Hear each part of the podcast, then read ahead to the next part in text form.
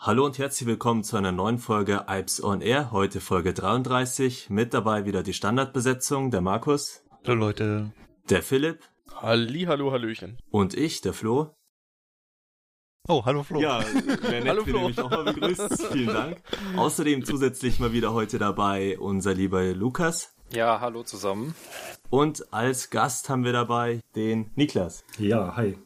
Unser heutiges Hauptthema, wofür wir auch den Niklas dann eingeladen haben, ist der Fernverkehr. Außerdem geht es natürlich mal wieder um die aktuellen Presseartikel rund um die Bahn, das Feedback, das ihr uns gebt und um die Erlebnisse, die wir so die letzten Wochen hatten. Da fangen wir doch gleich mal mit Markus an. Markus, was hast du im Bahnbetrieb so die letzten Wochen erlebt? Ja, das ein oder andere Chaos und den ein oder anderen relaxten Tag. Was mir so im Gedächtnis hängen geblieben ist, ist eine Besonderheit, die wir hatten aufgrund einer Baustelle auf der Strecke Richtung Füssen. SZB-Betrieb, ihr erinnert euch bestimmt, haben wir schon mal darüber berichtet. Da hatten wir den Fall, dass äh, ab dem Halt der Längenwang die Strecke bis Füssen gesperrt war. Und das ist dann super cool, da muss man nämlich in Längenwang rangieren auf der SZB das ist herrlich. Da muss man dieses, diesen Bahnhof, das hat quasi so ein kleines Mini-Stellwerk und da muss man dieses Mini-Stellwerk in den Rangiermodus bringen. Habe ich noch nie vorher gemacht. Habe ich nur einmal vorher in der Ausbildung gehört, wie das ging. Als ich das auf der Schicht gesehen habe, habe ich mir noch schnell nochmal die Unterlagen rausgesucht. Und dann der Höhepunkt ist, wenn man das gemacht hat, kriegt man vorher von diesem Zugleiter die Zustimmung, dass man diesen Bahnhof da in den Rangiermodus äh, setzen kann dann fährt man da über die haltzeigenden Signale einfach so drüber. Da gibt's kein Licht, da gibt's kein nix, kein Befehl, da ruft dich keiner an, sie dürfen jetzt vorbeifahren am. Nein, du fährst dann da einfach an dem haltzeigenden Signal vorbei. Es ist, äh, war ein komisches Gefühl. Klingt als Lokführer, wenn man den normalen Betrieb gewohnt ist, auf jeden Fall komisch, würde ich sagen. Ja, ja, ja, definitiv. Da hat man irgendwie so einen inneren Widerstand. Nein, nein, ich will nicht, ich will nicht. Nicht, dass irgendwas schief geht und dann kommt noch ein Zug entgegen oder sowas, genau. Also Baustelle Füssen, sagst du, gab es sonst noch irgendwelche spannenden Erlebnisse? Ich habe einen Wagen räumen müssen. Also ihr wisst ja, ich bin mit Diesellok unterwegs und Dostos und an einem dieser Dostos gingen plötzlich die Türen nicht mehr auf. Und so können wir ja nicht weiterfahren. Von daher Fahrdienstleiter angerufen, du, du kannst die Ausfahrt zurücknehmen, wir bleiben stehen. Dann ging es daran, aus diesem vollen Feierabendzug, der sich schon in vier Wagen quetschte, dann alle in drei Wagen quetschen. War kein Spaß. Hattet ihr auch sowas? So ein Chaos? Notprogramme? Also bei der S-Bahn hast du es ja eigentlich ständig, dann hast du da mal eine Schicht, wo nichts ist, ja. Da hast du eigentlich, wie gesagt, rechnest du ja schon immer damit, heute, was wird für ein Störfall gefahren, so auf das, äh, auf die Art kann man schon sagen. Aber so, so spezielle Sachen jetzt innerhalb von so einer, einer Störung, sage ich jetzt mal, als spezielles Erlebnis, hatte ich jetzt die Woche, letzten Wochen eigentlich äh, nichts, fällt mir gerade nichts Spektakuläres ein. Philipp, wie schaut's denn bei dir aus mit dem Rangieren? Wie geht's denn da so ab? Ach, alles ganz ruhig und gediegen. So wie es sein Auch muss. nichts Spannendes. Ja. Äh, Philipp, wie lange rangierst du denn eigentlich noch? Äh, Moment, es sind noch, oh ja, mittlerweile sind es ja noch zehn Monate. Hey. Also du bist noch nicht so weit, dass du die Tage zählst. Äh, nee. Aber es wäre langsam angebracht, glaube ich, bei zehn Monaten. ja, kannst noch einen Urlaub abziehen und die ganzen freien Tage.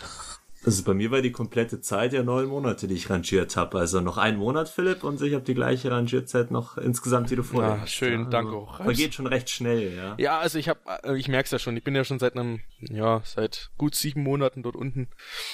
Ja, es geht schon schnell. Vermisst du denn das Fahren? Ja, zurzeit vermisse ich es wirklich sehr. Äh, Lässt man dich da, also nicht, ich habe zum Beispiel gehört von einem anderen Rangierer, das war der Jan, den wir ganz am Anfang mal in einer Folge dabei hatten, den haben sie auch mal fahren lassen, so mit Mitfahrauftrag. Ja, es geht momentan eher weniger, weil wir halt einfach keine Leute unten haben selbst und Oh, ja, aber ich aber ich vermisse es wirklich. Personalmangel. Ja. Naja, noch, noch zehn Monate und du stößt äh, prima. Du möchtest doch bei der S-Bahn bleiben, oder? Ja, ja. Also, Du willst nicht im Fernverkehr. also bitte. Große Züge nee, fahren. bitte nicht. Nee, nee, nee. Ich habe so einige Gründe, die mich vom Fernverkehr abhalten würden. Oh, jetzt, jetzt wird spannend. Jetzt sind wir ja genau im Thema. sagen, jetzt wird's interessant. Ja. Jetzt haben wir einen angehenden Fernverkehrslokführer dabei, den Lukas, und einen voll ausgebildeten aktiven Fernverkehrslokführer, den Niklas. Jetzt wird's interessant. Wo sind denn die Unterschiede zwischen S-Bahn, Regionalverkehr und Fernverkehr? Hey, wir waren gerade noch bei dem Thema, warum ich nicht zum Fernverkehr will.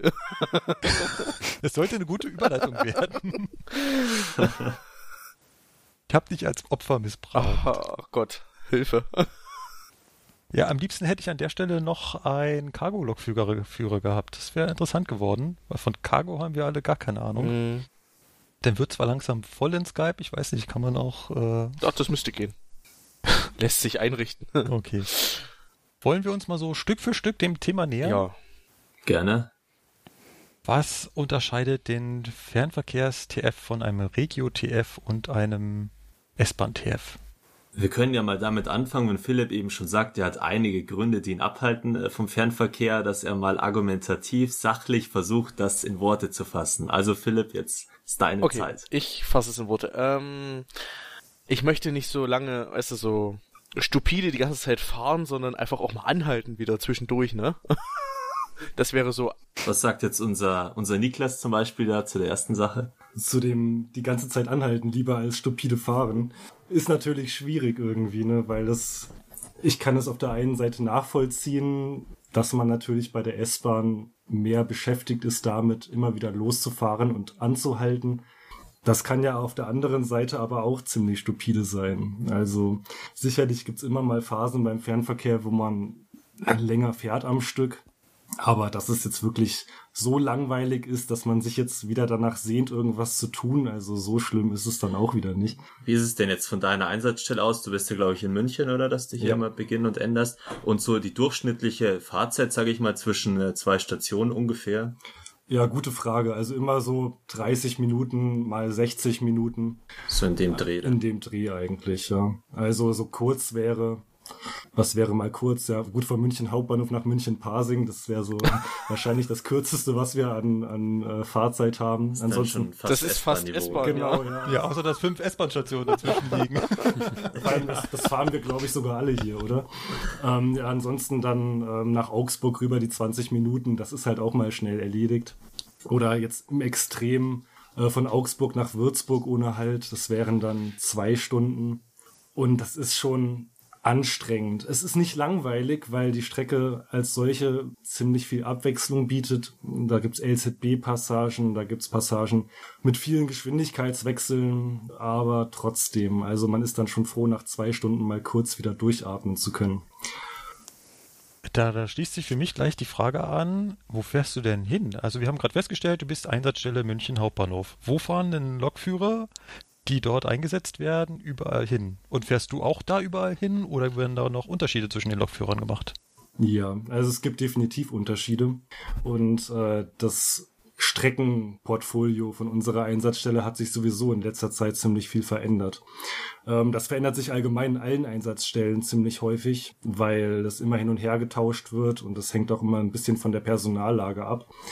Aber Dann- es gibt so ein paar. Da muss ich gleich mal an dieser Stelle unterbrechen, habe ich einen schönen Unterschied zu S-Bahn und Regiolokführern.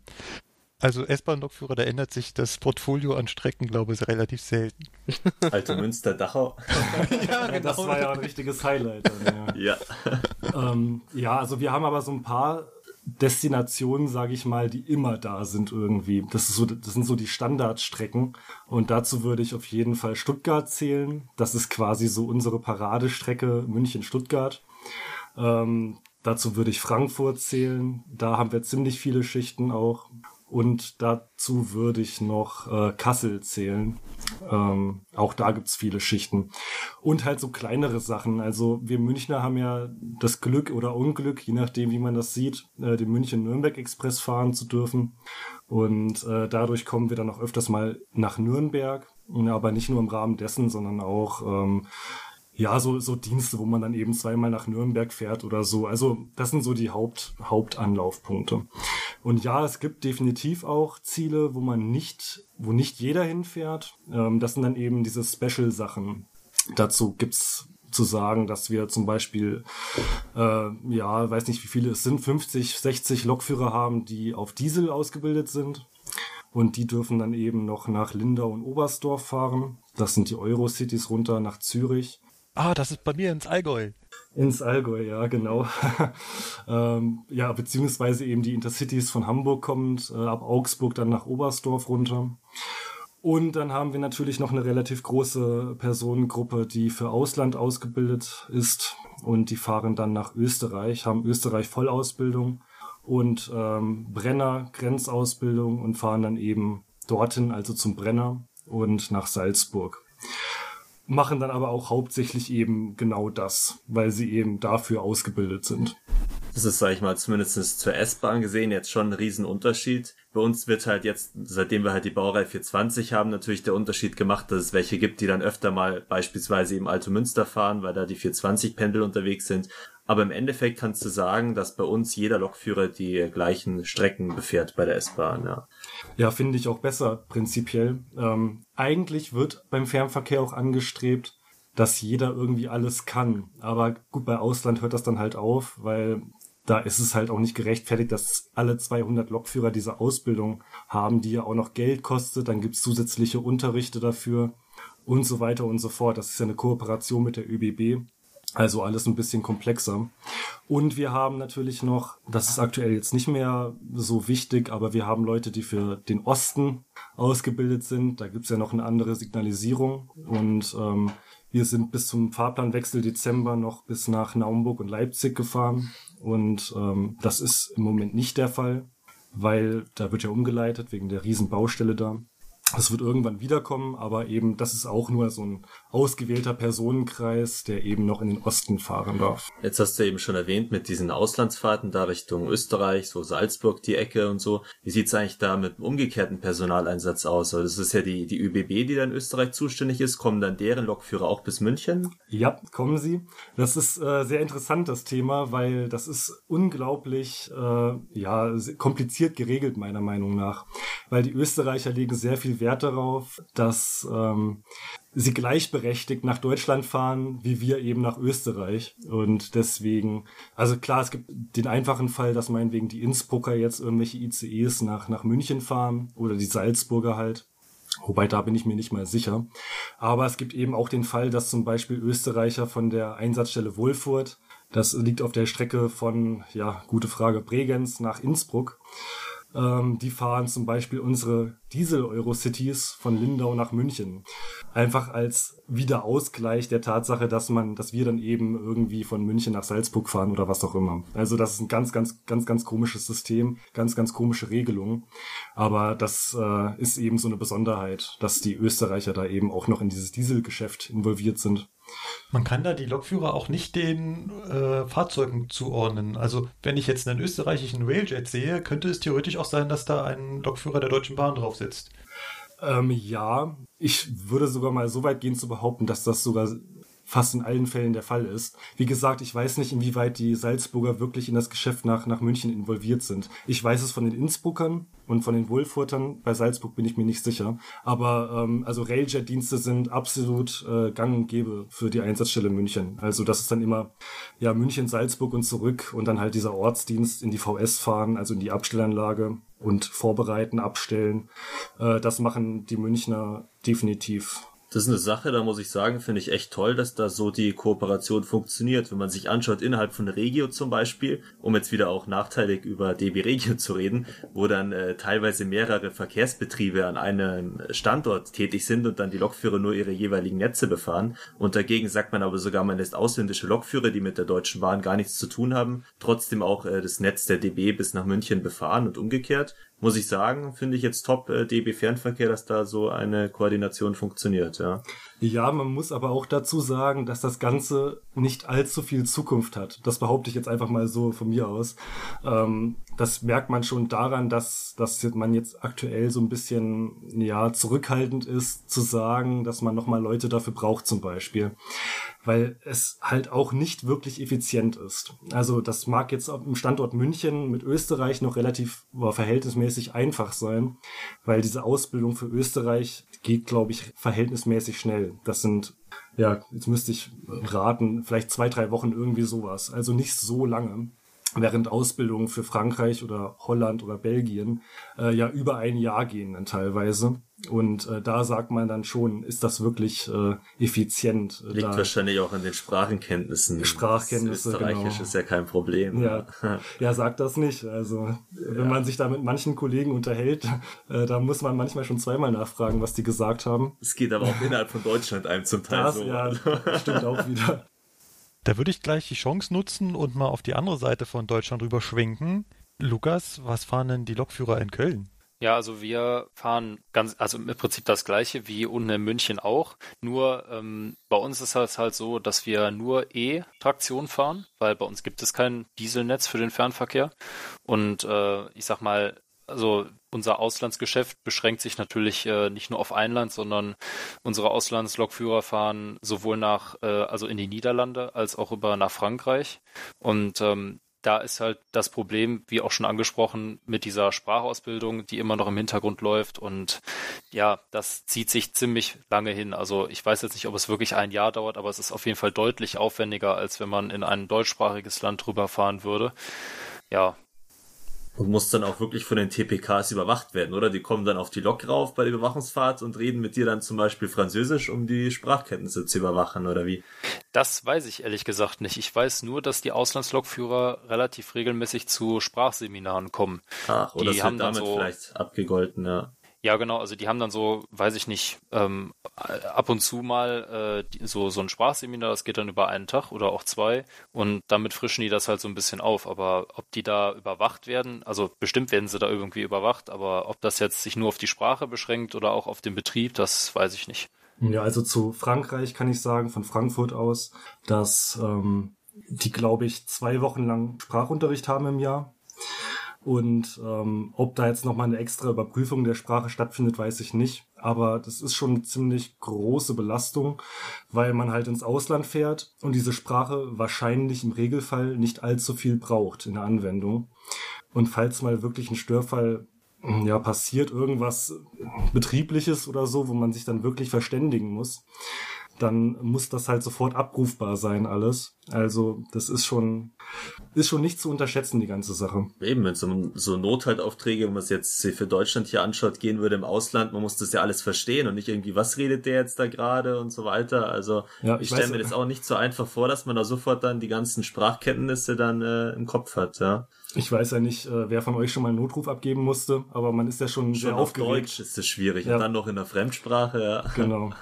Okay, ja, das war also mal jetzt äh, auf die Sprachkenntnisse, auf die Einsatzgebiete bezogen und jetzt auch mal eben wegen diesem ja durchschnittlichen Halteabstand, was wir ja gesagt haben. Dann fragen wir doch mal so, Niklas zum Beispiel, was hat dich jetzt so dazu bewegt, äh, zum Fernverkehr zu gehen? Was war so dein Argument dafür?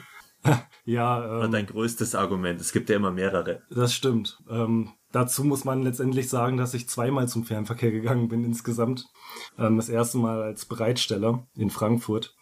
Und ähm, das, was ich eigentlich, das eigentlich war es der Grund, warum ich überhaupt Lokführer werden wollte. Eben, dass man ICE fahren kann und schnell fahren kann. Jetzt vielleicht gar nicht mal so viel wegen der Technik, sondern eben, weil man weit fährt und dann eben viel von Deutschland sieht oder auch nicht. Aber das sind dann halt so die Vorstellungen, die man hat. Ähm, Natürlich hat sich das im, im Laufe der Zeit, äh, äh, weiß man dann schon eher irgendwie, äh, was so abgeht und äh, wie der Alltag eines Fernverkehrslokführers aussieht. Aber jetzt vor der Ausbildung oder so hat man sich das schon ähm, so vorgestellt, dass es eben vielleicht der abwechslungsreichste Geschäftsbereich ist mit vielen Fahrzeugen. Davon abgesehen noch die coolsten Fahrzeuge überhaupt. Ja.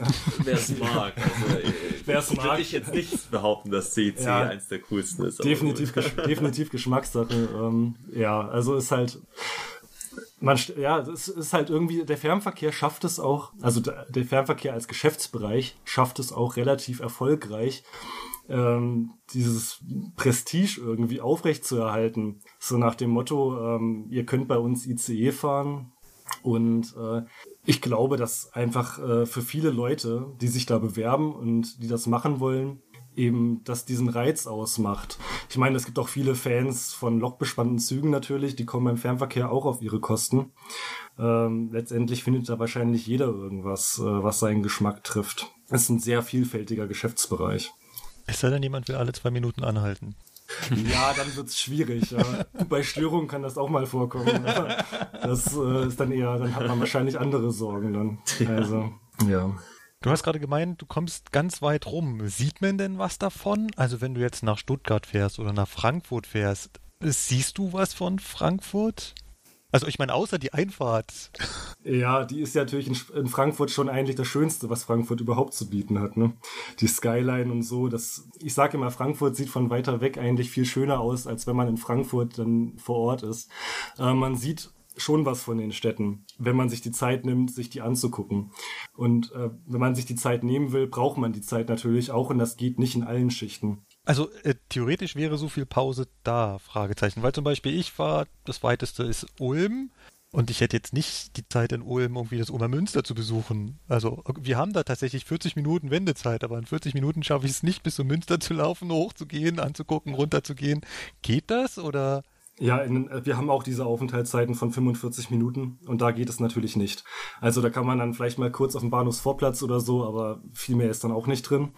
Ähm, aber wir haben genauso gut auch Schichten, da sind wir eben eineinhalb Stunden dort oder manchmal auch zweieinhalb oder noch länger im schlimmsten Fall. Ähm, da hat man natürlich schon Zeit und möchte ja auch zwangsläufig irgendwas machen, damit die Zeit auch rumgeht.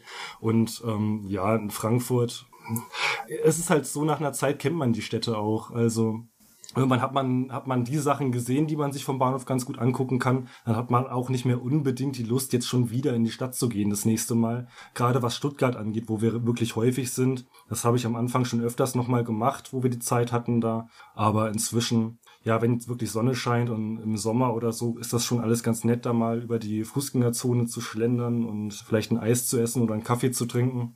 Aber so Sightseeing im klassischen Sinne, also dieses, diese Aufregung oder äh, den Thrill, den das Ganze gibt, den hat man vor allem am Anfang, wenn man anfängt, glaube ich. Weil da ist es noch neu. Das ist aber auch was, das mache ich bei der S-Bahn auch gerne. Also gerade so, wir haben ja oft diese Nachtschichten, frage ich dich auch gleich, wie es ist, aber jetzt erstmal auf die S-Bahn gesehen, dass der wirklich an jedem Endbahnhof immer manchmal zwei, manchmal sogar drei Nachtschichten. Und wenn du sagst, du hast jetzt nur eine kurze Übernachtung von zwei, zweieinhalb Stunden, bevor ich mich da kurz hinlege, gehe ich mal in Freising. Jetzt vor zwei, drei Wochen war ich mal an der Isar unten oder so Geschichten. Und äh, da jetzt eben mal auf dich gefragt, jetzt wie ist denn das bei euch? Habt ihr auch so, so Nachtschichten, dass ihr da mal eine ganze Nacht wo seid? Ähm, ja, gut, da muss man unterscheiden zwischen Nachtschicht und Übernachtung. Ähm, bei der S-Bahn München ist es ja so, dass, dass es keine Übernachtung in dem Sinne gibt. Die, das sind ja auch Nachtschichten dann. Also ähm, unterschiedlich. Wir haben sogar ja. Schichten, dass du fünf Stunden mal äh, Ruhe. Bis zu fünf Stunden sind möglich bei uns. Aber das hast du nur zwei, drei Bahnhöfen, ja. Ja, aber das ist dann trotzdem als Nachtschicht dann sozusagen. Genau, genau. Ja. Und wir haben da eben wirklich Übernachtung, ähm, dass man, das sind dann zwei getrennte Schichten, richtig? Mit äh, zwei getrennten Dienstbeginn. Ähm, man versucht derzeit, das so ein bisschen zu reduzieren, ähm, weil das halt, sage ich mal, familienfreundlicher ist und so weiter, wenn man immer in seinem eigenen Bett schlafen kann. Ähm, allerdings haben wir noch ein paar Übernachtungen, äh, so zum Beispiel in Ulm derzeit, in Stuttgart derzeit und in Kassel. Und äh, eine Übernachtung, die wir auch immer haben, ist Oberstdorf ähm, weil das lässt sich einfach nicht anders realisieren, dadurch, dass die Züge morgens relativ früh immer schon wieder vorbereitet werden müssen. Und da dann immer jemanden Gastfahrt von München aus dorthin fahren zu lassen, das ist quasi nicht möglich. Ja, und dann haben wir natürlich noch äh, Nachtschichten, die dann wiederum wirklich als Schicht durchgehen. Also ich fahre meinetwegen abends um 22 Uhr Nachtzug nach Stuttgart, rangiere da vielleicht noch ein bisschen rum und fahre dann um 4 Uhr morgens oder was dann wieder zurück nach München. Wobei ich da auch ganz klar sagen muss, dass ich da definitiv kein Fan von bin, aber das haben wir eben auch. Oder eben so reine Rangiernachtschichten, wo man eben nur Züge abstellt oder vorbereitet. Wobei sich da so ein später Beginn noch ganz gut anhört. Ich hatte jetzt von gestern auf heute eine Nachtschicht und die ging zum Beispiel schon um halb sechs los. Da gehst du schon um vor fünf Uhr nachmittags, sage ich immer jetzt mal ja. in Anführungsstrichen, außer Haus. Und wenn dich die Nachbarn fragen, wo gehst du hin zur Nachtschicht, wie jetzt schon eine Nachtschicht? Also das ist schon extrem, dass man sagt, vor sechs Uhr abends eine Nachtschicht, die dann auch noch bis um halb sechs äh, morgens geht. Also, ja. aber wirklich, wenn du ein Fan bist von Nachtschichten, kann ich allen da draußen empfehlen, ist die S-Bahn München auf jeden Fall das Richtige, weil wir haben, würde ich jetzt mal schätzen, garantiert so an die 40, 50 Nachtschichten wirklich pro Nacht, pro Tag gesehen und da kommst du fast immer an eine ran. Also Das Nachtschichten ist, ist so ein S-Bahn-Phänomen, ja. Das ist auf jeden Fall auch so ein großer Unterschied zwischen den einzelnen äh, Bereichen, dass der Fernverkehr und Regio halt in der Nacht relativ wenig fahren. Also die Regio fährt nicht die ganze Nacht durch. Um 1 Uhr kommt der letzte Zug äh, im, am, am, Hauptbahnhof an und an den Endbahnhöfen an und dann ist Ende. Und morgens fährt dann irgendwann der erste wieder. Aber die S-Bahn fährt halt noch viel, viel, viel länger, vor allem am Wochenende. Und was natürlich der Unterschied ist bei Regio, ihr habt jetzt den ersten Zug zum Beispiel, der von München nach Ulm fährt, habt ihr in München eine Einsatzstelle. Und wenn der in Ulm zum Beispiel wiederum mit seinem Gegenzug Feierabend hat, hat er in Ulm sein Dienstende. Wenn ja. wir jetzt aber zum Beispiel nach Ebersberg oder nach Hersching fahren, wir haben ja nur am Ostbahnhof unseren Einsatzort, dann muss ja der gleiche Lokführer auch wieder, der den ersten Zug, äh, also den letzten rausfährt, den ersten irgendwie wieder ja, reinfahren. Das ist ein gutes Argument, ja. Das Deswegen können wir das nicht so mit so Spätschichten oder Frühschichten alles abgelten, was da mit den ganzen ersten und letzten Zügen gefahren werden soll, ja. Das wird beim Fernverkehr natürlich auch so sein. Da, wo der Zug endet, da ist dann wahrscheinlich auch meist die Einsatzstelle des, des Lokführers. Und dazu muss man auch sagen, das ist auch ein Grund, warum überhaupt diese Übernachtungen ähm, zurückgefahren werden sollen oder sollten, weil es halt schwer zu erklären ist, warum ein Münchner Lokführer in Kassel übernachten muss, wenn es in Kassel eine große Einsatzstelle gibt. Und äh, genauso gut dann eben ein Kassler den letzten Zug von München nach Kassel fahren könnte und ein Kassler den ersten Zug von Kassel nach München fahren könnte. Aber manchmal ist es halt dispositiv nicht anders zu realisieren oder wie auch immer. Und dann schläft man halt im Hotel dann dort.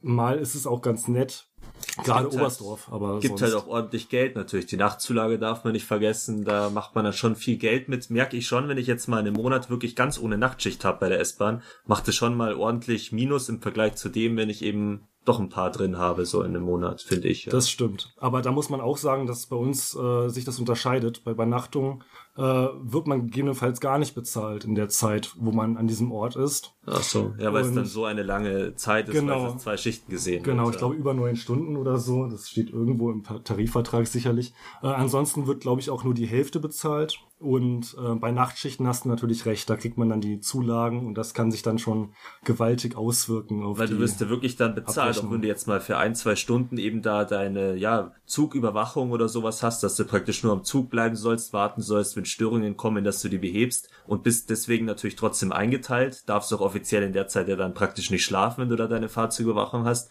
und kriegst dann dafür zwei Stunden halt ein schönes Geld. Also es ist auch immer so eine Kopfsache, wie man halt so Nachtschichten sieht, sage ich mal Wobei es natürlich auch wiederum Leute gibt, die kommen darauf gar nicht klar. Die können einfach nicht die ganze Nacht irgendwie sich wach halten oder dann den ersten Zug wieder um fünf, sechs Uhr nach München reinfahren. Und äh, die Kollegen machen dann entsprechend halt nur Frühschichten, Spätschichten und keine Nächte, haben wir auch, ja. Ich find's viel schlimmer, tagsüber zu schlafen. Also.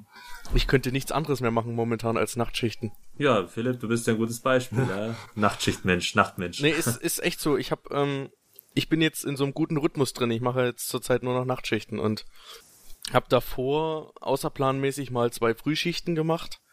Da bist du einfach fertig und am Ende.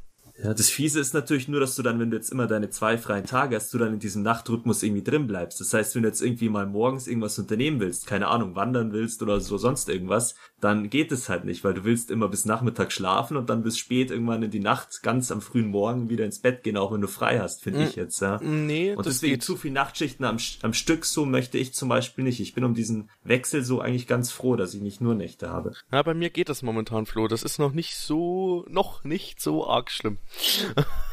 Aber gut, dass wir uns da alle so unterscheiden. Ich finde das immer wieder erstaunlich. Es gibt auch Menschen, die machen gerne Frühschichten.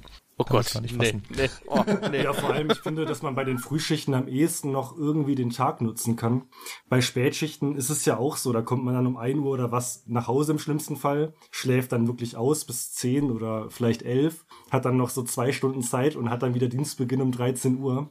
Ähm, das ist zwar dann natürlich relaxed, aber so richtig den Tag nutzen tut man halt nicht dadurch, ne? Jein, also wenn man so eine späte Spätschicht hat, finde ich schon. Wir haben zum Teil auch wirklich welche, die gehen erst zum sechs oder also halb sechs los. Also praktisch, wenn schon die ersten Nachtschichten losgehen, dann sind auch noch die letzten Spätschichten am Beginnen, die dann zwar bis um halb drei bei uns gehen am Wochenende, aber finde ich nicht so schlimm, weil dann bin ich daheim in meinem Bett, ich kann irgendwie um zehn oder so aufstehen und habe dann bis um 16 Uhr, sagen wir mal zum Beispiel, also noch fünf, sechs Stunden vom Tag da. Dagegen, wenn ich jetzt in der, weil bei uns die Frühschichten, ich weiß ja nicht, wie bei euch die Lage Tag ist. Bei uns gehen die richtigen Frühschichten schon um vier oder um halb fünf los und dann stehst du schon um halb drei auf und dann finde ich wiederum, habe ich auch nach meiner Schicht kaum mehr was vom Tag, weil man ist einfach irgendwie so müde, so ein bisschen so, so schlaftrunken fühlt man sich und ja. meistens gehe ich dann gleich wieder kurz ins Bett, leg mich eine halbe Stunde hin nach so einer Frühschicht, weil ich einfach dann so erledigt bin. Ja, ja das stimmt. Also diese Frühschichten haben wir auch. Das früheste, was wir haben, ist glaube ich drei Uhr zwölf oder das sowas. Ja noch schlimmer, ja. Also brutal.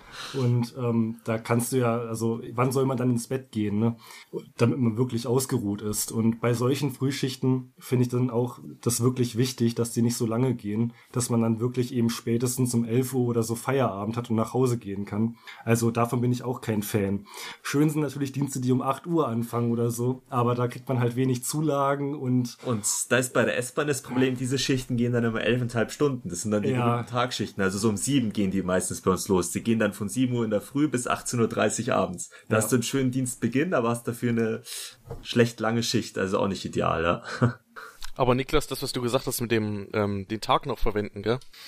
Ja. Selbst das geht bei den Nachtschichten. Also ich mache das auch. Ähm, mach, hab vor den Nachtschichten noch was vor, meinetwegen geh was essen oder so.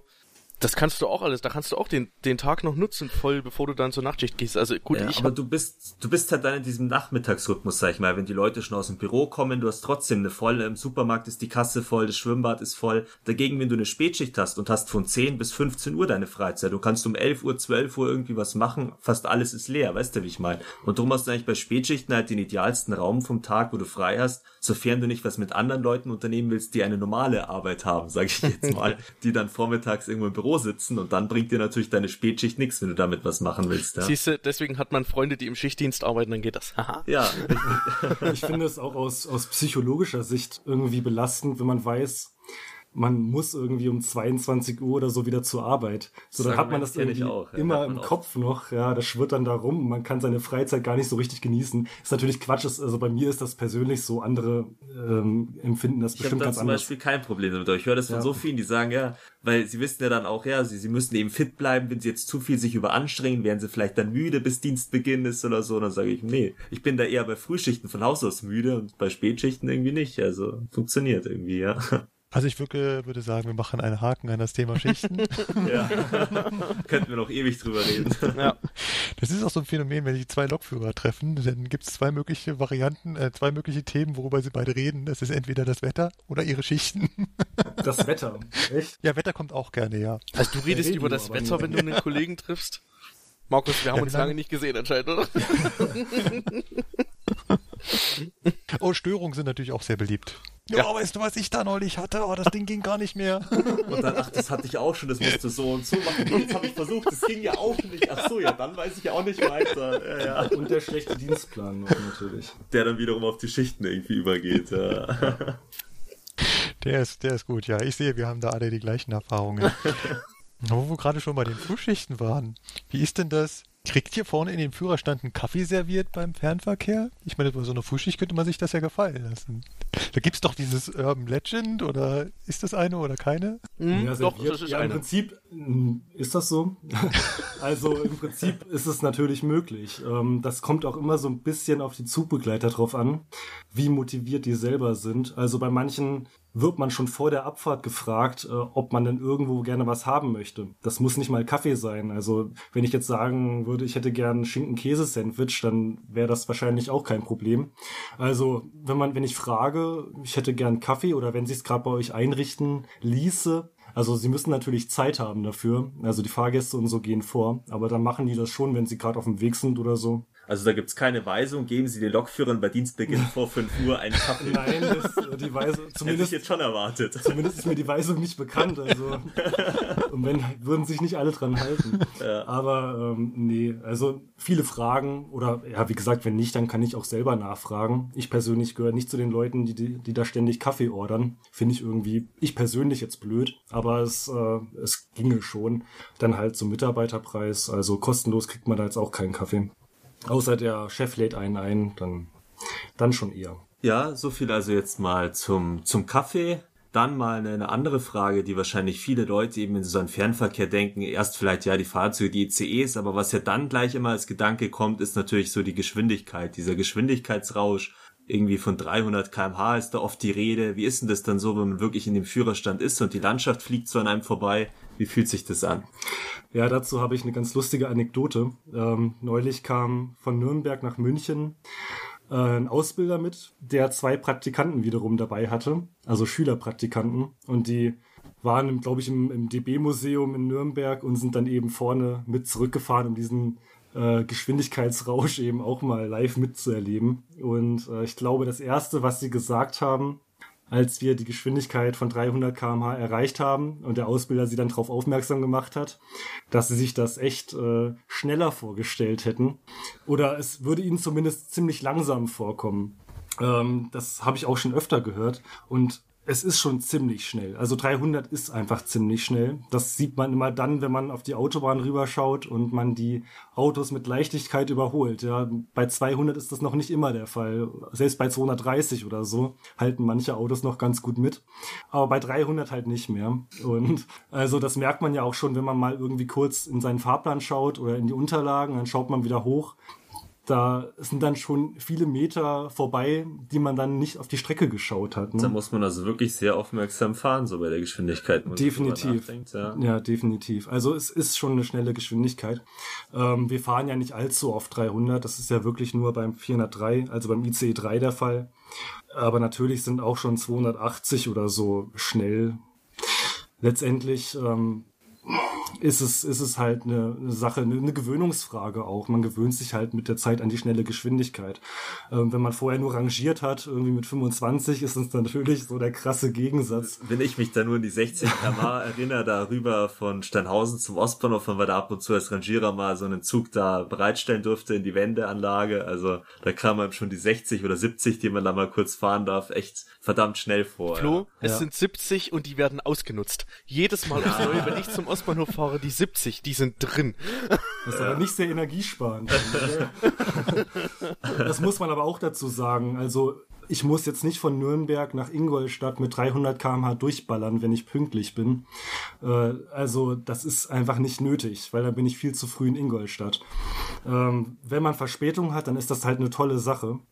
Aber sonst äh, ist es, sage ich mal, in der Regel nicht unbedingt erforderlich. Ähm, hat natürlich auch irgendwie was von Prestige. Und ich glaube, als die 300 damals eingeführt wurden mit dem ICE 3 auf der Strecke Frankfurt-Köln, hat man diese 300 sogar extra beworben bei den Fahrgästen, bei den Reisenden. So nach dem Motto, schaut mal, wie schnell wir hier fahren. Wir sind hier der schnellste Zug in Deutschland jetzt. Und ähm, inzwischen hat sich diese, dieser Enthusiasmus äh, diesbezüglich, glaube ich, ein bisschen gelegt. Aber es, ich finde, ich für mich persönlich ist es schon noch was Besonderes. Äh, ich fahre gerne so schnell, äh, einfach weil es Spaß macht äh, auch. Aber so, so Geschwindigkeiten von 200 oder 250 sind halt Alltag. Das ist dann, ja. Lukas, bist du auch schon mal 300 gefahren? Ja, also jetzt die letzten Wochen so drei, vier Mal und äh, ja, meine Meinung dazu ist ungefähr deckungsgleich mit der vom Niklas. Ähm, ich finde es ehrlich gesagt auch ziemlich anstrengend, weil wir fahren ja hier die Strecke Köln-Rhein-Main, also Köln-Frankfurt und äh, es geht halt ziemlich viel rauf und runter, ziemlich viele Tunnels und dieser ständige Wechsel von Dunkelheit im Tunnel und gleißende Helligkeit draußen macht einen mit der Zeit ziemlich müde, ehrlich gesagt. Vor allem, wenn man es noch nicht gewohnt ist. Und äh, 300 fühlen sich natürlich schon toll an. Vor allen Dingen äh, haben wir da so eine Stelle, ähm, da sind dann so knapp 60 Promille Gefälle und wenn man da runterfährt, das hat schon so ein bisschen Achterbahn-Feeling. Also es ist schon nicht schlecht, aber ich meine auch für die meisten Reisenden, die bei uns zwischen Köln und Frankfurt pendeln, ist das mittlerweile normal. Also die denken gar nicht mehr großartig darüber nach wahrscheinlich. Hat man dann da auch so, so Ohrdruck, auch als Lokführer vorne, wenn es da mal so, so runter und drauf geht oder hält sich das eher in Grenzen? Ja, so ein bisschen teilweise. Also es kommt halt auch immer auf den Triebzug an. Also es gibt, wir haben leider manche Fahrzeuge, bei denen ist der Druckschutz ein bisschen träge, also der kommt dann etwas spät. Und äh, dann merkt man es dann im Tunnel, wenn man dann reinfährt, dass dann ziemlich viel Druck auf den Ohren ist. Aber die Höhenwechsel, die verträgt man eigentlich ziemlich gut bei der Geschwindigkeit. Und sind die, die Tunnel eigentlich innen dann, weil du hast gesagt, das ist immer so ein Wechsel zwischen hell und dunkel, also sind die auch nicht hell ausgeleuchtet bei euch, die Tunnel, Nein. oder? Nein, also im, also es ist so, es gibt manche Tunnel, da ist die Tunnelbeleuchtung ständig an und dann gibt es wieder welche, da ist die Tunnelbeleuchtung ständig aus. Also wo der Hintergrund ist, habe ich mich auch schon gefragt, konnte mir bisher keiner so richtig erklären. Vielleicht bei, bei längeren Tunneln oder als, als Rettungswege dann auch oder ich weiß nicht, ja. Ja, aber das ist, wir haben auch einen Tunnel äh, in der Nähe von Itstein, der ist äh, ziemlich lang und ständig dunkel. Also da fährst du wirklich äh, kompletter Blindflug, da siehst du gar nichts. Und ähm, ja, also wie gesagt, das ist irgendwie abhängig äh, von irgendwie, ja, wahrscheinlich auch irgendwie von irgendeinem Rettungskonzept oder so, oder vielleicht ist die Beleuchtung einfach nur defekt oder so, kann ja auch sein, aber ähm, ja, das ist halt, der, der Wechsel zwischen hell und dunkel ist halt schon ziemlich krass. Vor allen Dingen, du kommst aus dem Tunnel raus, es ist relativ dunkel und draußen scheint halt äh, mittags äh, super hell die Sonne und das ist schon ein krasser Wechsel.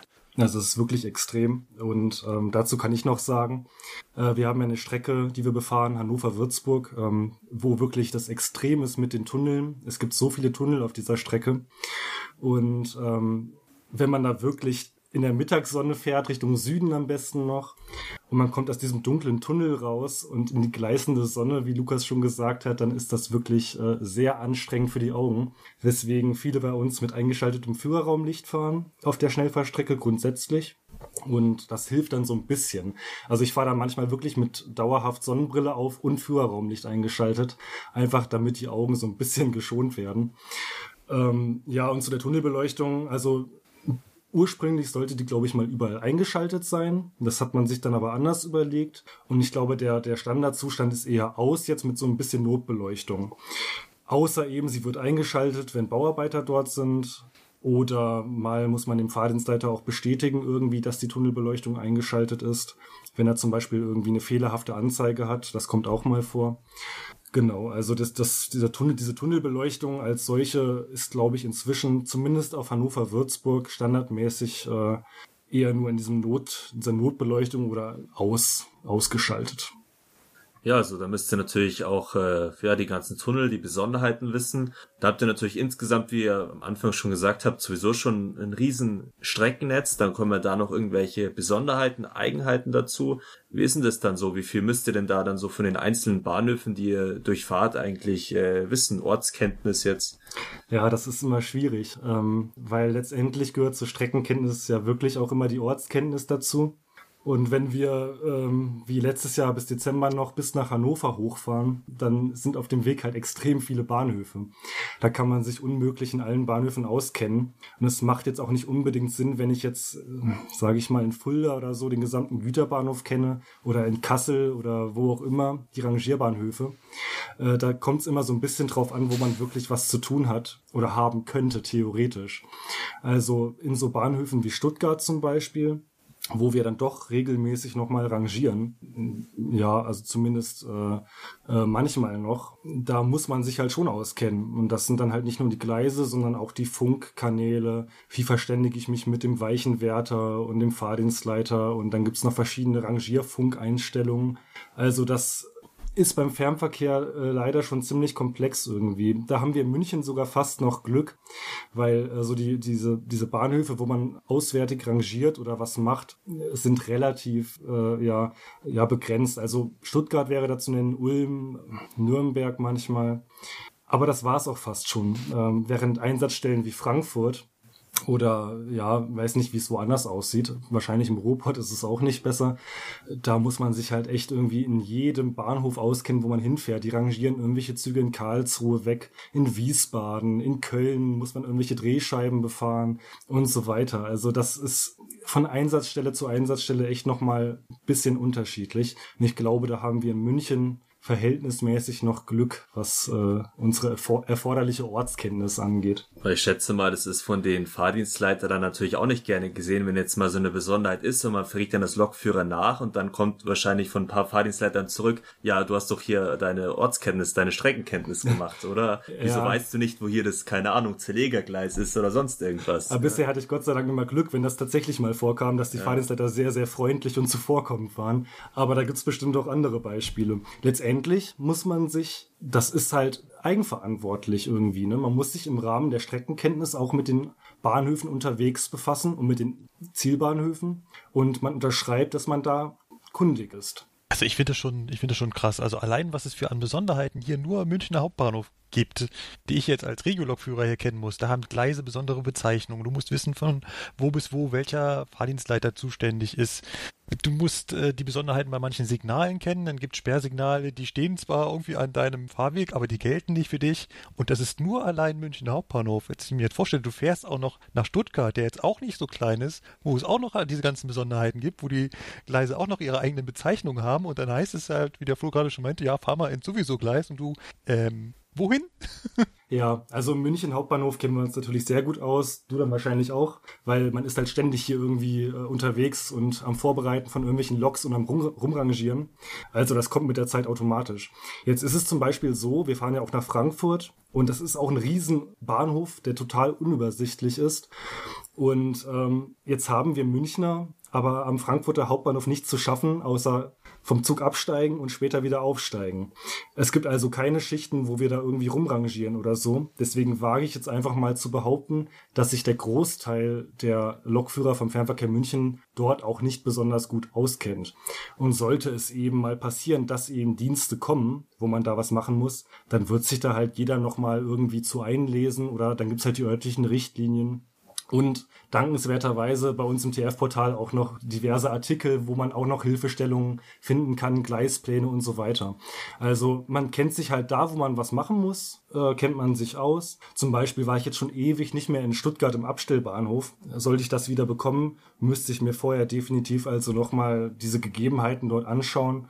Und das würde ich dann eben auch machen, damit ich mich dann da auch wohlfühle beim Rangieren. Das kommt dann natürlich wieder, wenn man da ist aber man geht ja schon mit einem besseren Gefühl, sage ich mal, in den Dienst rein, wenn ich weiß, dass ich mich auch auskenne. Aber es könnte ja eigentlich auch ja ad hoc einfach so mal passieren, oder? Wenn du jetzt einen Zug hast nach Frankfurt zum Fahren, der sollte dort zum Beispiel wegrangiert werden und der Kollege, der den wegrangieren sollte, ist vielleicht kurzfristig erkrankt oder sonst irgendwas, dass jetzt die Leitstelle dir dann sagen würde, du sollst den Zug wegrangieren, weil Baureihe hättest du eh, wenn du damit ankommst? Oder habt ihr da schon so eine Regelung, dass dann ein Münchner Kollege eben in Frankfurt gar nicht rangieren dürfte, zum Beispiel? Das wird auf jeden Fall vermieden. Also es gibt also die Nürnberger zum Beispiel rangieren, glaube ich, schon planmäßig in Frankfurt. Aber jetzt, ähm, wenn da jetzt wirklich mal was außerplanmäßig ist, also in Frankfurt gibt es zum Beispiel sowohl für ICE als auch für lokbespannte Züge Bereitstellungslokführer. Da würde man immer schauen. Vor Ort dann. Genau, da würde man schon schauen, dass das dann lokales Personal macht, weil die, jeder weiß, auch in den Verkehrsleitungen, dass man da sich nicht überall gleich gut auskennen kann. Aber theoretisch hast du recht, wenn jetzt wirklich niemand verfügbar wäre und man hat entsprechende Aufenthaltszeiten dort, könnte es rein theoretisch schon passieren, äh, dass man gefragt wird, ob man das nicht dann halt machen kann. Dann muss man sich halt wieder auf die Fahrdienstleiter verlassen und, und nett nachfragen und sagen, du, ja. ich habe keine Ahnung, bitte Sind hier immer Gleissperren und so Geschichten. Also keine Ahnung ist halt immer so eine Sache. Also letztendlich, das ist gefährlich, weil es über Funk ist eh aufgezeichnet ja. und so sagt man hat keine Ahnung, dann wird der Fahrdienstleiter sagen, ja gut, dann lass den Zug stehen. ähm, es ist halt auch so, dass jeder im Rahmen der Streckenkenntnis sich jetzt auch zum Beispiel den Bahnhof von Frankfurt angeschaut hat. Habe ich auch. Gut, ich hatte den Vorteil, dass ich Frankfurt schon ganz gut kannte, aber jetzt in Stuttgart oder so, na, da hat man sich das schon alles angeschaut, hat mal äh, einen Lokführer aus Stuttgart gefragt, hier, wie ist denn das, was macht ihr denn hier jetzt genau? Ähm, das war dann schon sehr aufschlussreich. Dann hat man sich vielleicht noch Notizen gemacht oder hat sich eben mal die örtliche, örtliche Richtlinie durchgelesen, weil jeder Bahnhof hatte dann auch noch zig Besonderheiten, die man beachten muss. Äh, klar, diese Rangierregeln sind vom Prinzip her überall gleich, aber es gibt halt immer Besonderheiten äh, und ähm, die sollte man dann auch kennen. Gerade Stuttgart ist ja ein gutes Beispiel, wenn sich auch vom Bauzustand immer was ändert. Wenn du jetzt vielleicht ein paar Wochen nicht dahin kommst nach Stuttgart, dann müsstest du ja, ja, es gibt zwar immer Weisungen wahrscheinlich, aber die müssen ja dann auch deutschlandweit, jede Fernverkehrsdienststelle muss dann die Weisungen bekommen, wenn sie irgendwelche Sperrsignale durch Bauarbeiten oder so zum Beispiel verändern und in der La steht ist ja nach ein paar Wochen dann auch nicht mehr drin, oder? Wenn sich da irgendwas geändert hat innerhalb des Bahnhofs, dann gibt's da schon so ein paar, ich sag mal, so ein bisschen so Grauzonen vielleicht, weil ihr jetzt so doch so ein riesen Streckennetz habt, gell? Hm. Und dann nicht alles wissen könnt, aber vielleicht mal wo rangieren solltet oder Sachen, die wir zum Beispiel von der S-Bahn so eben nur bei Bauarbeiten kennen. Das ist zum Teil dann auch, hatten wir jetzt ja vor ein paar Wochen wieder, da sind wir mit der S-Bahn oben in Hauptbahnhof über die sogenannte Fernbahn, da gibt's ja eben die verschiedenen Strecken, Landshuter, Ingolstädter, Garmischer reingefahren Und äh, da kommen wir im Regelfall ja auch nicht lang. Da musst du auch erstmal, bevor du deinen Zug abfährst, in Ebola mal reinschauen, wo sind jetzt genau die Signalstandorte, weil du kennst es zwar im Grunde, sag ich mal, aber halt nochmal so genau die Kilometrierungen, dass man sich einprägt und wenn man auf Halt erwarten zufährt, gerade am Münchner Hauptbahnhof stehen ja die Einfahrsignale von jeder Strecke so ein bisschen versetzt, kann man eigentlich sagen. Und muss sich da auch nochmal ein bisschen vertraut machen dann, ne, bei Bauarbeit mit der Örtlichkeit, genau. Ja, definitiv. Also schlimm ist es halt immer, wenn man wirklich etwas länger nicht gemacht hat und sich eben nicht mehr genau sicher ist, wie jetzt bei mir vor kurzem Ulm, da hat sich dann letztendlich das dann so rausgestellt, dass dann alles irgendwie quasi von den Rangierern für mich erledigt wird. Aber darauf kann man sich halt auch nicht verlassen. Und dann schaut man sich halt vorher nochmal einen Gleisplan an oder packt sich den aufs Tablet oder fotografiert ihn nochmal schnell mit dem Smartphone ab und dann hat man den dann halt äh, vor Ort und kann nochmal nachschauen. Und Stuttgart, ja, das stimmt. Äh, da ändert sich schon ziemlich viel. Jetzt vielleicht weniger an der Abstellung oder so, aber der Hauptbahnhof, der wandelt sich ja da die ganze Zeit. Ähm, das ist schon, ja, also es ist gewöhnungsbedürftig und wenn man da länger nicht war, dann ist es sicherlich erstmal wieder äh, erforderlich, sich da irgendwie wieder ein bisschen reinzufinden auch. Ja, und dann nochmal jetzt so eine Frage aufs, aufs Streckennetz bezogen, so, wenn ihr ja auch verschiedene Strecken vielleicht innerhalb einer Schicht befahrt, wie lang ist, also wie lang fahrt ihr da so hintereinander eigentlich oder am Stück jetzt, dass ihr sagt, ihr fahrt jetzt eine Strecke, bis ihr dann auf die nächste Leistung übergeht? Ist das alles so geregelt? Ja, total unterschiedlich. Also bei Nachtschichten haben wir es ja vorhin schon besprochen, aber jetzt so bei normalen Tagschichten, so regulär. Ja. Das, da gibt's echte Extreme. Ähm, das war bis vor, also bis zum letzten Fahrplanwechsel, da hat sich alles ein bisschen geändert. Aber da sind wir bis nach Hannover hochgefahren. Das sind viereinhalb Stunden, über viereinhalb Stunden, glaube ich. Das ist echt verdammt lang. Und das ist sehr lang. Und ähm, hintereinander weg, viereinhalb Stunden. Ja, und ähm, dann hat man da eben zwei Stunden Pause gehabt oder so und ist zurückgefahren. Das war dann eben eine Zwölf-Stunden-Schicht. Ähm, das Problem daran war, und das ist auch, glaube ich, der Grund, warum es das jetzt nicht mehr gibt, dass halt sobald irgendwie Verspätungen entstehen, kommt man dann teilweise über seine zulässige Arbeitszeit, die schutzrechtliche Arbeitszeit, ähm, die tarifvertraglich geregelt ist. Und das kam bei Hannover halt durchaus mal vor. Und das äh, war öfters mal der Fall, dass dann bei mir eine Bereitschaft antanzen musste in Kassel und für mich die Leistung nach Hannover zu Ende fahren musste, weil ich sonst eben über meine Fahrzeit, über meine Arbeitszeit gekommen wäre. Ich habe das auch schon mal in Augsburg miterlebt, dass ein ICE, weiß nicht, aus Stuttgart oder so kam und dann wurde halt in Augsburg abgelöst statt äh, in, in äh, statt in München, ja. was wahrscheinlich auch einfach daran gelegen haben wird, dass der Kollege da seine Fahrzeit oder Arbeitszeit äh, überschritten hätte, wenn er jetzt noch die 20 Minuten länger gefahren wäre. Ja, es gibt halt so Dienste, da fährt man erst nach Nürnberg und dann nach Stuttgart und wenn dann, dann kann alles gut gehen bis Stuttgart und dann die Rückleistung hat dann eben Verspätung oder da gibt's Störungen, dann ist man schon wieder drüber. Also das ist furchtbar. Aber du hast doch unterwegs eigentlich auch irgendwo dann in Frankfurt oder in Stuttgart immer so ein paar Minuten Aufenthalt. Ja, ja, klar. Dann könnte man doch eigentlich dort die Schicht so machen, dass dann ein Kollege übernimmt und du fährst dann erst den nächsten Umlauf wieder weiter. Aber gut, weil Hannover halt so eine weite Entfernung ist, würde das von der insgesamten Schichtlänge wahrscheinlich dann nicht mehr funktionieren. Ne? Dass man sagt, man macht da irgendwie, ich weiß ja nicht, wie der Takt ist, halbe Stunde, Stunde oder so Pause und dann geht's wieder weiter mit dem nächsten Umlauf, so wie wir es ja bei der S-Bahn oft mit den 20 Minuten haben, kommst du an und der Kollege übernimmt und du nimmst 20 Minuten später den Umlauf und fährst weiter. Ja, im Prinzip ist es ja fast so, nur halt, dass wir nicht weiter, sondern zurückfahren. Also wir fahren ja nicht mit dem gleichen Zug irgendwie wieder zurück, ja. sondern es ist ja wirklich dann andere, eine andere Leistung. Und ja, also Hannover war auch schon extrem. Genauso wie Naumburg äh, an der Saale oder, oder Leipzig. Ähm, das sind halt die Extreme. Man darf halt maximal fünfeinhalb Stunden am Stück fahren. Ähm, das ist halt erlaubt. Äh, fünfeinhalb Stunden am Stück. Jetzt geht natürlich das schon mal gar nicht. Wenn ich fünfeinhalb Stunden hin und fünfeinhalb Stunden zurückfahre, dann würde ich über meine Arbeitszeit kommen, über meine, ähm, über meine Fahrzeit. Das gab es dann eben mit Leipzig, glaube ich. Da ist man dann eben, das war wirklich eine lange Fahrzeit, auch über viereinhalb Stunden, glaube ich. Das war dann mit Übernachtung und ähm, oder mit Gastfahrt dann eben, dass man dann eben einen Teil lang Gastfahrt fährt, weil das ist dann eben wird nicht dazugerechnet zu dieser Fahrzeit. Aber wir haben genauso gut auch Dienste, die sind dann eben wirklich nur, die haben dann eben nur eine oder zwei Stunden Fahrzeit in der gesamten Schicht irgendwie. Da fährt man eben einmal nach Nürnberg und zurück und hat dann vielleicht noch ein bisschen Rangierarbeit. Das gibt's auch. Äh, oder halt Stuttgart und zurück. Ja, das, das ist dann halt so eine, so eine Sechs-Stunden-Schicht oder so mit insgesamt fünf Stunden Fahrzeit. Es gibt halt die, die einen Extreme und die anderen. Und äh, am besten ist es halt immer so, die Mischung macht, sage ich mal. Optimal ist halt wirklich, wenn wir zum Beispiel nach Kassel fahren, dort anderthalb Stunden Pause haben und wieder zurückfahren oder nach Frankfurt mit der gleichen Pause, dann kommt man immer so auf acht, neun Stunden Arbeitszeit Und die Fahrzeit ist auch nicht so viel. Das ist eigentlich immer so ein ganz gutes Mittelding, würde ich mal sagen. Da haben wir auch schon einen großen Unterschied zu S-Bahn bzw. Regio. Wenn bei euch sich was verschiebt, dann sind das immer gleich, äh, ja, dann sind das gleich Stunden, die dazwischen liegen. Also wenn man bei der S-Bahn, was weiß ich, irgendwie aus welchen Gründen auch immer halt eine Leistung später nehmen muss oder sowas, dann sind das 20 Minuten. Und äh, beim Fernverkehr handelt es sich dann gleich um Stunden. Und äh, bei Regio ist quasi noch so ein, so, so ein Zwischenschritt. Aber so als Beispiel, eine Runde Ulm und wieder zurück sind auch mal eben vier Stunden die da an Fahrzeit zusammenfallen. Und sowas wie, ja, kannst du mir die Leistung noch schnell fahren, der Führer ist nicht da, das geht halt. Bei der S-Bahn geht das, er macht den vielleicht eine Stunde länger. Und beim Fernverkehr und Regio, bei Regio geht's leicht. Und bei Fernverkehr geht's halt gar nicht. Der kann nicht mal eben Stuttgart und nochmal zurück, weil hm. Ja, ich finde auch, dass bei der S-Bahn das zum Beispiel dispositiv viel einfacher zu planen ist, weil man ist halt in München oder wo auch eben diese S-Bahn ist. Und ähm, man hat dann notfalls noch Bereitschaften oder man kann auch mal drehen, dann fährt halt der andere Kollege irgendeine andere Runde. läuft's nicht. Oft schlagen wir die Hände am Kopf zusammen im ja. Pausenraum und sagen, was ist denn das jetzt schon ja, wieder? Klar. Also zeigen uns gegenseitig unsere Schichtabweichungen und sagen, das hätte ich machen können ja. und wieso bist denn du jetzt darunter? Und, ja. Also ich glaube, unsere Verkehrsleitungen haben im Störungsfall auch ganz schön zu kämpfen, wenn man sich vor allem mal die Zuständigkeitsbereiche anschaut. Von unserer neuen Verkehrsleitung Neckar zum Beispiel die zuständig äh, von Stuttgart bis hoch nach Kassel ist letztendlich. Natürlich in Untergruppen eingeteilt, aber trotzdem.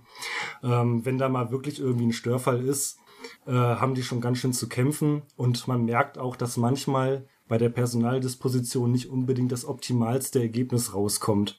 Und es ist auch definitiv so, also wenn ich jetzt mit S-Bahn-Zeit vergleiche und mit Bereitstellerzeit, dass man äh, als Fernverkehrslokführer von den beiden Sachen mit Abstand am häufigsten mal später Feierabend hat. Also dann mal, okay, so fünf Minuten oder so ist normal. Das würde ich auch jetzt nicht unbedingt als später vielleicht bezeichnen, aber eben 30 Minuten, 60 Minuten oder noch länger kommt halt auch mal vor. Das hast du bei der S-Bahn wirklich ganz selten, muss ich sagen. Also klar, wenn du jetzt Notprogramm, also dieses Störfallkonzept, wie es ja mittlerweile offiziell heißt, hast, schon. Aber ich habe meistens das Glück, muss ich sagen, dass es bei mir dann zum Dienstbeginn oder während der Schicht war, dass ich mal wirklich jetzt bisher länger machen musste zum Feierabend. Es kam vielleicht, keine Ahnung, ich würde mal sagen, fünf, sechs Mal in den drei Jahren vor, dass es jetzt länger als zehn oder zwanzig Minuten war. Das ein oder zwei Mal sogar freiwillig, wenn du halt gefragt wirst, ob du nicht vielleicht noch eine Runde für einen Kollegen übernehmen könntest, weil der kurzfristig jetzt eben, was weiß ich, nicht mehr fahrfähig ist, wie auch immer. Und wenn du sagst, okay, ich habe jetzt abends gerade nichts vor, ich will gerade jetzt noch schön die Nachtzulage mitnehmen, fahre ich noch schnell eine Runde, ja. Aber dass es so verpflichtend ist, weil du irgendwo festhängst und einfach warten musst, dass du mal vom roten weiterfahren kannst, zum Glück ganz selten eigentlich, ja. Ja, also das ist definitiv ein Vorteil von der S-Bahn, würde ich mal sagen. Beziehungsweise von Regio, also so arge Verspätungen. Also mein Rekord liegt bei zwei Stunden, das hatte ich zweimal. Das war einmal, bin ich liegen geblieben, weil die Weiche vor mir sich nicht mehr umstellen ließ und das zweite Mal war dass ich noch einen Zug wegräumen musste, der auch liegen geblieben war. Also, wie gesagt, das sind die Rekorde. Ansonsten sind halt, es sind mal 20 Minuten oder sowas, die, die man später kommt. Aber das ist halt genau dieser Punkt. Danach würde sowieso dann der nächste Takt kommen. Da ist dann auch wieder ein anderer Lokführer da und so. Und im Notfall, naja, dann nimmt man halt das Taxi und das ist auch in absehbarer Zeit zu Hause. Aber ich weiß nicht, ob der Niklas in Stuttgart in das Taxi steigen kann, wenn die Strecke gesperrt ist. Die Taxirechnung möchte ich sehen. Ja, vielleicht im größten Notfall, aber ich glaube, im Zweifelsfall würden sie einem dann, würden sie einen fragen, ob man vielleicht ins Hotel gehen würde ja. oder so. Und ähm, wenn es auf der Hinfahrt passiert, was ja auch mal sein kann, wenn man jetzt nach Kassel fährt oder so, das hatte ich auch, ähm, dann sind man oder ist man meinetwegen 120 Minuten zu spät wegen irgendeinem Krempel und dann disponieren die halt ad hoc dann um, dann fährt man nur bis Fulda und steigt dann da auf seine Rückleistung auf, dann kommt eine Bereitschaft von Kassel nach Fulda und fährt den Zug weiter. Also da ist der Kreativität der Verkehrsleitung keine Grenzen gesetzt. Und das sind ja so Fälle, die kennen wir auch oft ganz gut und gerne, haben dann aber wiederum mit den Fahrgästen die Probleme. Warum fahren wir jetzt nicht bis beispielsweise zum Endbahnhof Mammendorf, sondern drehen schon in Olching und 20 Minuten später der Umlauf kommt die Ansage oder steht eine Anzeige, fällt auch aus, was denn das soll. Wie ist denn das jetzt bei euch beim Fernverkehr? Wie kriegt ihr eigentlich jetzt als Lokführer jetzt wirklich was für den Fahrgästen mit, wenn es mal zu Abweichungen, Unregelmäßigkeiten kommt, so die negativen, den negativen Kundenkontakt? Habt ihr den so auch? Sehr wenig. Also wenn man natürlich in voller UBK, also Unternehmensbekleidungsmontur, auf dem Bahnhof rumrennt, äh, dann wird man natürlich genauso wie jeder andere Eisenbahner angesprochen. Aber auf dem Zug selber hat man eigentlich fast gar keinen Kontakt. Das ist halt ein Riesenvorteil, also wenn man das mag jedenfalls, dass halt ähm, die, die Zugbegleiter für die Fahrgäste zuständig sind und man da vorne weitestgehend seine Ruhe hat und sich auf das Wesentliche, nämlich die, die Störung oder den Betriebsdienst eben ähm, fokussieren kann. Ähm, jetzt ist es halt schon so, dass wenn ich jetzt meinetwegen in Frankfurt oder in München im IC3 durch die Lounge laufe und da sitzen Leute, ja, dann kann man mal guten Morgen sagen oder so, aber da wird man nicht drum angequatscht. Also mal eine Frage irgendwie, das vielleicht schon, aber in der Regel beläuft sich das dann aufs Grüßen und wenn man das nicht macht, äh, dann hat man eigentlich fast gar keinen Kontakt. Also, dass wirklich mal Leute vorkommen und klopfen, hatte ich jetzt, glaube ich, in zweieinhalb Jahren äh, Fernverkehr Streckenlokführer vielleicht dreimal oder so. Also sehr, sehr selten. Habe ich deutlich häufiger. Ja. Ihr habt ja auch nicht diese Sprechstellen im Fahrgastraum, nee. dass die Leute da direkt mit euch Kontakt haben und das hast du bei der S-Bahn auch manchmal. Also gerade ich bin ja einer, ich behaupte schon von mir, ich versuche so viel und so gut es geht zu informieren, zum Teil fast schon zu viel, habe ich schon von Gastfahrern gehört. Jetzt Mensch, wart doch mal ab mit der Störung, mach doch nicht gleich hier so und so und nee, ich versuche einfach das, was ich gerade weiß, weiterzugeben und trotzdem hast du auch welche dabei, die dann eben die Sprechstelle drücken und ja, geht's nicht irgendwie schneller oder so, gibt's nicht irgendwelche anderen Alternativen noch, also hast schon recht viel eben Kundenkontakt bei der S-Bahn auf jeden Fall. Ja. Sprech, Sprechstelle ist ein schönes äh, Stichwort. Ich weiß nicht, ob ihr die Dostos kennt. Wir haben ja ein Behindertenklo. Und in diesem Behindertenklo gibt es zwei Knöpfe. Der eine ist zum Spülen der Toilette und der andere ist direkt daneben. Er sieht genauso aus und ist der Notruf. Ihr könnt ja mal, ihr könnt ja mal raten, wo die Leute ganz oft drauf drücken. Aber versteht man da wenigstens dann gut? Also ist da eine Sprechverbindung dann oder kommt nur das an, dass da Notding betätigt? Ja, da kommt auch eine Sprechverbindung und ich sage dann immer, Sie haben den Notruf gewählt, wie kann man Ihnen helfen? Und dann hört man meistens noch die Klospülung, wenn es hochkommt. Aber äh, es gibt, ich glaube, ich hatte bisher eine Fahrgastin, die gemeint, die sich dann entschuldigt hat und ihr Kind hätte draufgedrückt. Alle anderen sind wahrscheinlich ganz beschämt oder wissen gar nicht, wo das herkommt. Das ist ja auch bei der S-Bahn manchmal, dass sie versehentlich drücken. Und gerade beim 423 ist das Problem, man versteht es oft zu so schlecht. Also während der ja. Fahrt kann man es oft vergessen. Ja, da muss man sagen, jetzt Moment, ich bin ja. eh gleich am Halten an der Station und dann meldet sich ewig keiner oder es halt alles so total. Also da hast du recht. Da, da hoffe ich auch immer, wenn wirklich was ist, hoffe ich, dass die ganz laut reinschreien. Ansonsten hast du da keine Chance, weil das rauscht extrem, du hörst extrem die Hintergrundgeräusche. Von daher, aber äh, die, diesen, diesen, da gibt es so einen Gong und den hört man im ganzen Zug. Das heißt, ähm, ja, das kriegen nicht nur alle Fahrgäste mit, sondern es ist halt auch für den Zugbegleiter und der rennt dann meistens dahin und äh, Ja, wenn man eben einen Zugbegleiter dabei hat. Jetzt auf S-Bahn bist du der Lokführer, der dann dahin rennt. Ja? Genau, genau. Ist, ist aber, aber auch ein schöner Punkt. Unterschied der einzelnen Unternehmensbereiche. Ich habe bei Regio ab und zu nochmal Personal an Bord. Dann ist es aber auch nur einer. Und der ist auch oft nicht mehr mal betrieblich ausgebildet. Das heißt, der ist nur noch da zum schön aussehen und Fahrkarten abknipsen. Du bei der S-Bahn, du hast niemanden Sicherheitspersonal nachts, wenn dann. Ja, wenn dann, ja. Das ist aber schon das höchste der Gefühle. Ansonsten bist du immer auf dich allein gestellt. Und ich möchte hier mal behaupten, der Fernverkehrslokführer, der hat immer jemanden dabei. Muss, glaube ich, oder? So ein ICE immer. dürfte gar nicht ohne Personal fahren, oder? Ähm, ja, also mit. Mit, genau, mit Fahrgästen. Ähm, da gibt's natürlich Sonderregelungen, wie viele Personale und so drauf sein müssen, wenn man bestimmte Strecken fährt. Äh, Stichwort Notbremsüberbrückung. Und das ist zum Beispiel auch so ein Fall, wo man vielleicht mal was von den Fahrgästen mitbekommt, wenn die Notbremse gezogen wird. Ne? Aber ähm, ansonsten finde ich es immer sehr interessant. Manchmal hat man das ja so gerade im 401, also im ICE 1, im Triebkopf da vorne oder auf der Lok da kriegst du halt gar nichts mit. Da kriegst du nicht mal, du hörst nicht mal die Ansagen von denen. Das heißt, du hörst nicht mal, wenn die hinten ansagen aufgrund von Störungen. Also es könnte theoretisch sein, dass deine Fahrgäste vor dir von einer Störung Bescheid wissen, bevor du es weißt. Ja, das kommt wahrscheinlich sogar relativ häufig vor. ähm, nee, ja, also das das definitiv. Und ähm, wenn man dann irgendwie absteigt irgendwo und dann unterhält man sich nochmal mit dem Zugbegleiter und dann sagt er, wow, der Zug hinten ist total überfüllt und so und man vorher hat nichts davon mitbekommen. Das ist schon sehr interessant manchmal. Also manchmal wünscht man sich vielleicht mehr Fahrgastkontakt, gerade vielleicht, wenn man diesen S-Bahn-Background hat. Aber ansonsten äh, hat es wahrscheinlich tendenziell aus meiner Sicht mehr Vor- als Nachteile. Wobei ich sagen muss, dass ich mal sehr gerne Durchsagen gemacht habe. Und äh, das ist halt beim Fernverkehr jetzt nicht mehr so erforderlich, dass man als Lokführer da mit den Fahrgästen redet. Da habt ihr, glaube ich, nicht mal so, so ein Mikro, irgendwie, wenn dann nur über Zugfunk, oder? Wenn ich das mm. Bild vom Führerstand mal richtig gesehen habe, ja, war da gar kein... Im ICE nicht. Äh, ja. Äh, auf der 101 oder so dann schon. Aber beim NIM macht ihr Ansagen, oder? Ja, stimmt. Ja, ja beim, beim München-Nürnberg-Express müssen wir tatsächlich äh, nächster Halt und so weiter sein. So. und Ausstieg in Fahrtrichtung links. Da merken wieder, dass das dann Regio ist. Ja, ja, total. Das ist vielleicht auch, also manche fahren ja diesen NIM total gerne, äh, weil das eben so eine Abwechslung ist und man hält ja auch öfter an, ne? weil Philipp, du hast ja gerade gemeint, alle zwei Minuten anhalten ist eher so dein Ding. Aber ähm, ich persönlich finde den NIM ziemlich belastend. Ähm, es hat einmal damit zu tun, dass die Strecke langweilig ist. Zweitens äh, fahre ich nicht gerne Steuerwagen. Und drittens ist es halt wirklich irgendwie so von diesen Regelungen, diese Überschneidungen, weil Regio hat ja doch ein paar andere Regelungen noch. Das ist irgendwie doof und ich finde das dann schon gut, wenn Regio irgendwann dann äh, seine Sachen selber fährt.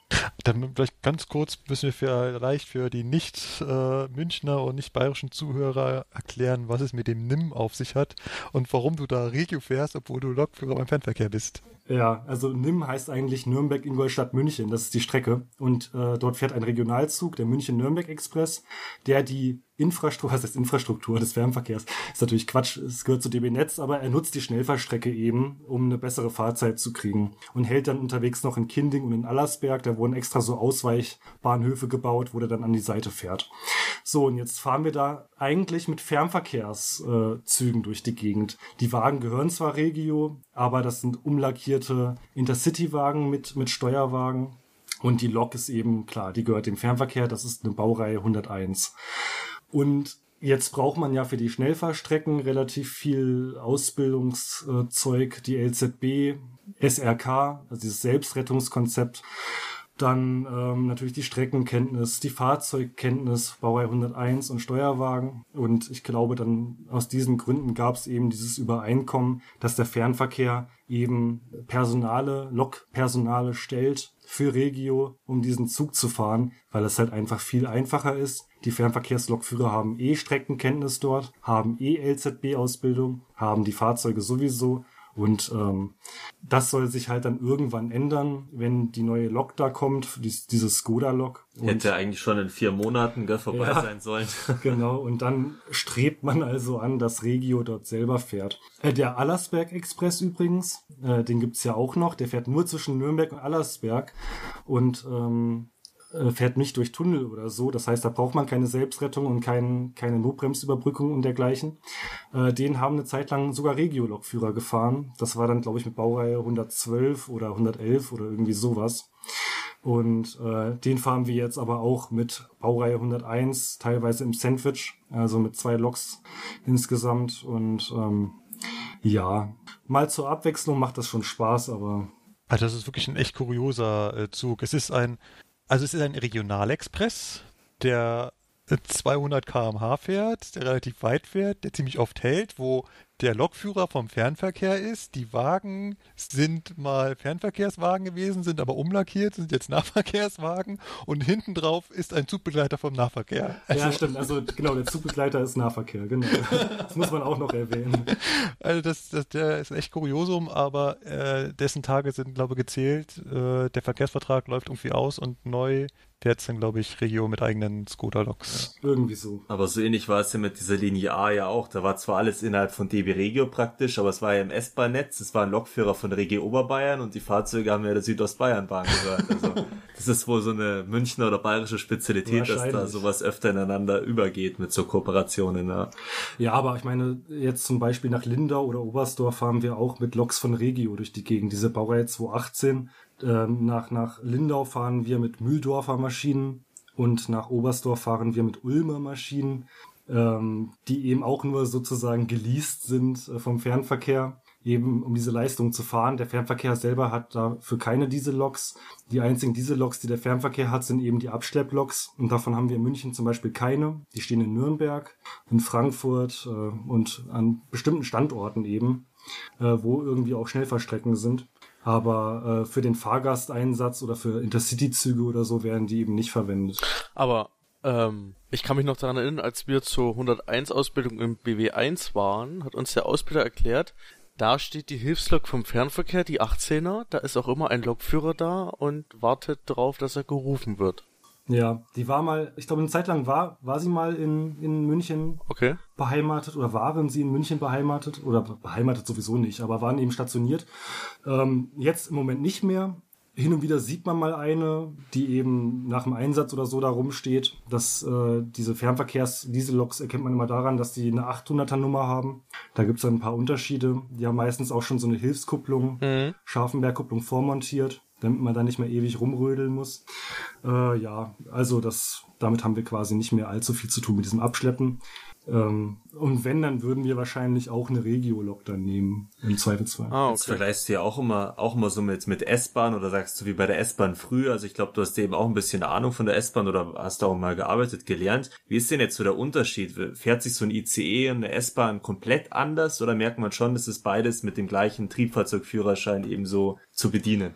Ja, also so die Grundelemente sind natürlich irgendwie schon gleich. Und wenn man ein Drehstromfahrzeug gelernt hat wie den 423, dann kommen einem auch viele Begriffe auf dem IC3 dann wieder bekannt vor. Das ist ganz klar. Ähm, Wechselrichter und ja, so genau. ja. Das ist natürlich äh, klar. Von der Bedienung her ist es halt so, man hört immer so, der IC3 wäre nichts anderes als eine schnellere S-Bahn. Ähm, das könnte man natürlich vom Grundprinzip her so sagen. Allerdings äh, sind auf, auf dem IC3 gerade auf den ICEs halt so viele Systeme installiert zusätzlich. Das geht ja schon mit der Magnetschienenbremse beziehungsweise Wirbelstrombremse los. Was wiederum aber die neuen S-Bahnen zumindest das Magnetschienenbremse Ja, halt haben. genau. Wirbelstrom ist dann doch noch dem Fernverkehr vorbehalten, ja. Aber auch, das kommt ja auch nicht wieder, so wie es scheint, bei den neuen Zügen. Und äh, natürlich die Züge, die für Auslands, äh, äh, Auslandsfahrten ausgerüstet sind nach Frankreich, Belgien, Holland, ähm, die sind natürlich auch noch voll gestopft mit zusätzlichen Zugbeeinflussungssystemen, Stromabnehmern, Gleichstrom und allem drum und dran. Da wird ja ganz anders gefahren. Ähm, natürlich, ich würde fast sagen, dass ein ICE äh, zumindest diese neuen Triebzüge, also 403 oder 411, die kommen vielleicht einer S-Bahn schon näher. Jetzt der 401, also der ICE1, der klassische ICE, da würde ich vielleicht eher weniger zustimmen, weil es ein ganz eigenes Konzept ist. Es ist wirklich sehr, sehr besonders. Egal, ob man jetzt von einem Triebzug bei der S-Bahn kommt oder von einem lokbespannten Zug, äh, man muss sich da in dieses System komplett irgendwie erstmal einfinden. Wenn man einmal einen ICE kennt, dann sind die anderen einfacher. Aber dieses Konzept, gerade jetzt beim 401 mit den beiden Triebköpfen, dem Mittelwagen, den Lichtwellenleitern, also dem Zugbus, der quasi das Ganze auch noch leittechnisch verbindet, Sicherheitseinrichtungen wie Sicherheitsschleifen. Da gibt es zahlreiche Sicherheitsschleifen, die eine bestimmte Redundanz äh, gewährleisten zur Leittechnik. Also das ist wirklich schon ziemlich komplex.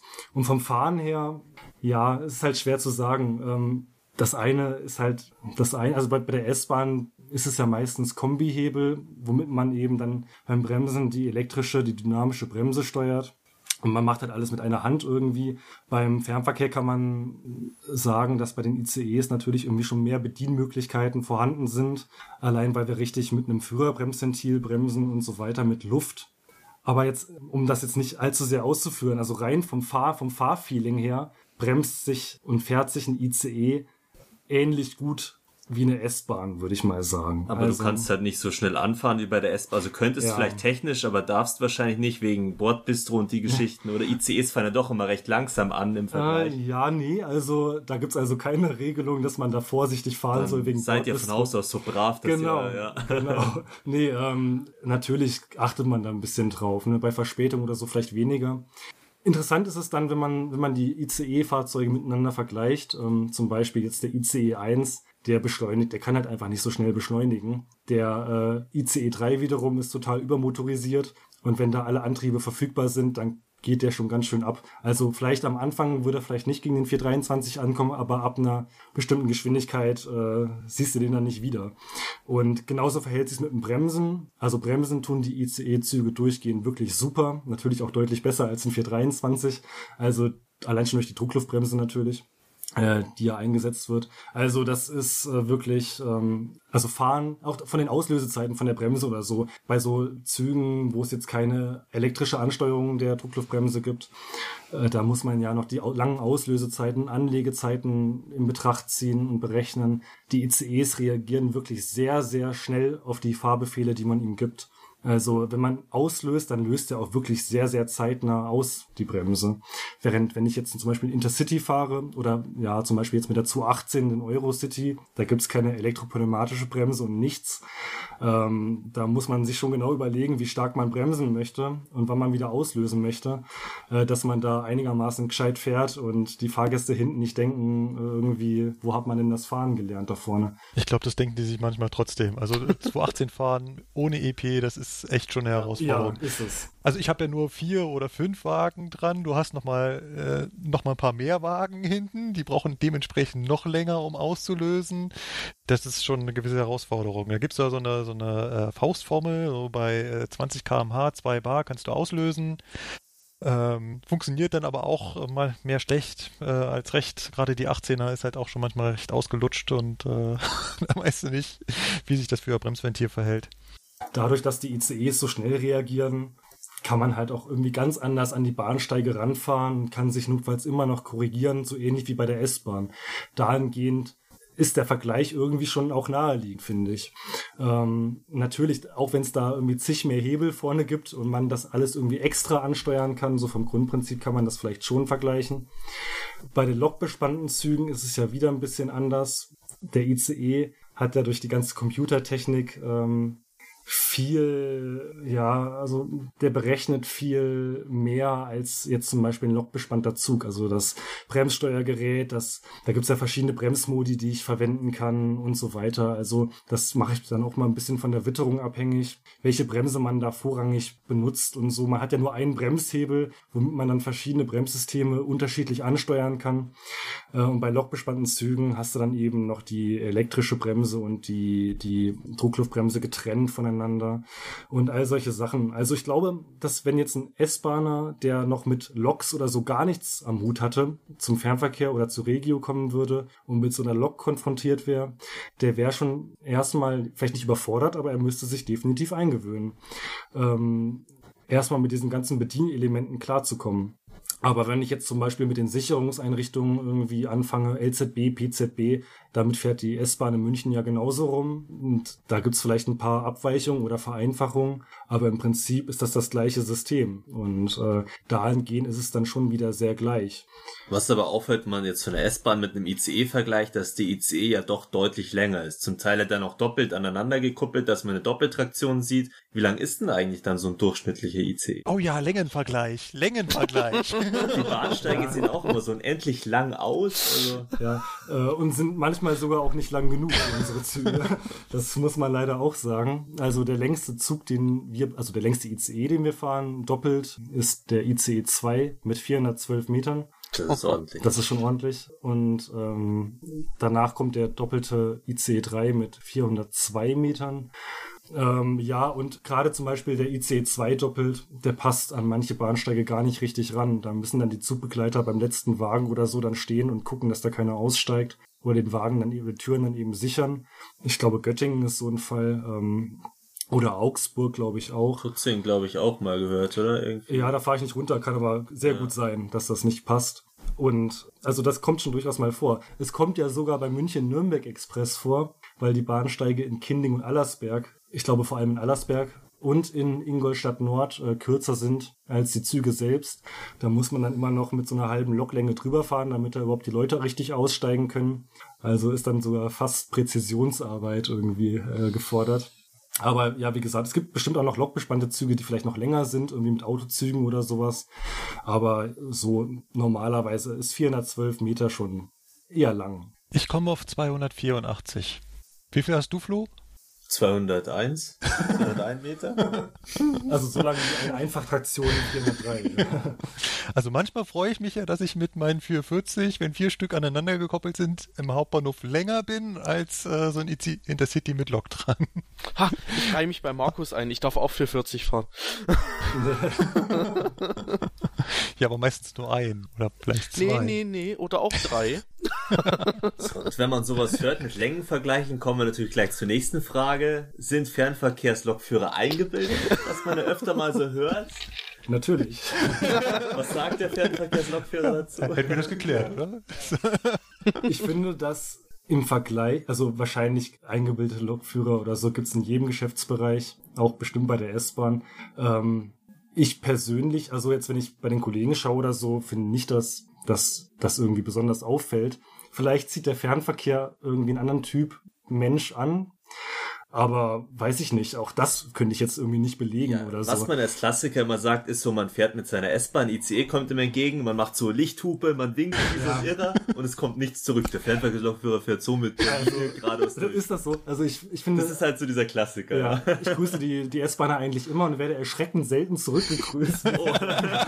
Mist. Aber vielleicht liegt es auch an der Geschwindigkeit. Übrigens, äh, beim 411 ist es so, dass das, wenn man mit dem, mit dem Licht grüßt, also abblendet, der hat irgendwie irgendwie fünf Gedenksekunden, also nicht ganz, aber fast, äh, also wirklich ein paar Sekunden Gedenkzeit, bis das Licht da reagiert. Und da ist man vielleicht schon längst vorbeigefahren, bevor der überhaupt abgeblendet hat. Also manchmal ist es auch echt keine Absicht. Und manchmal sieht man einen auch nicht, da muss man wirklich die Hand dann wirklich ganz, ganz rausstrecken bis zur Scheibe vor, ja. damit man die von außen erkennen kann, weil die Scheibe ja noch so gebogen ist und so und das reflektiert ja auch noch von außen. Also ich finde schon, dass, dass wir grüßen, also ich zumindest. Ähm, ja, es ist ja ähm, natürlich nicht jeder, aber man, ja. man kennt halt so Situationen, sag ich mal. Lukas, wie sieht denn das in Köln aus? Sind deine Kollegen arrogant? Grüßen die die Kölner S-Bahn? Ja, natürlich.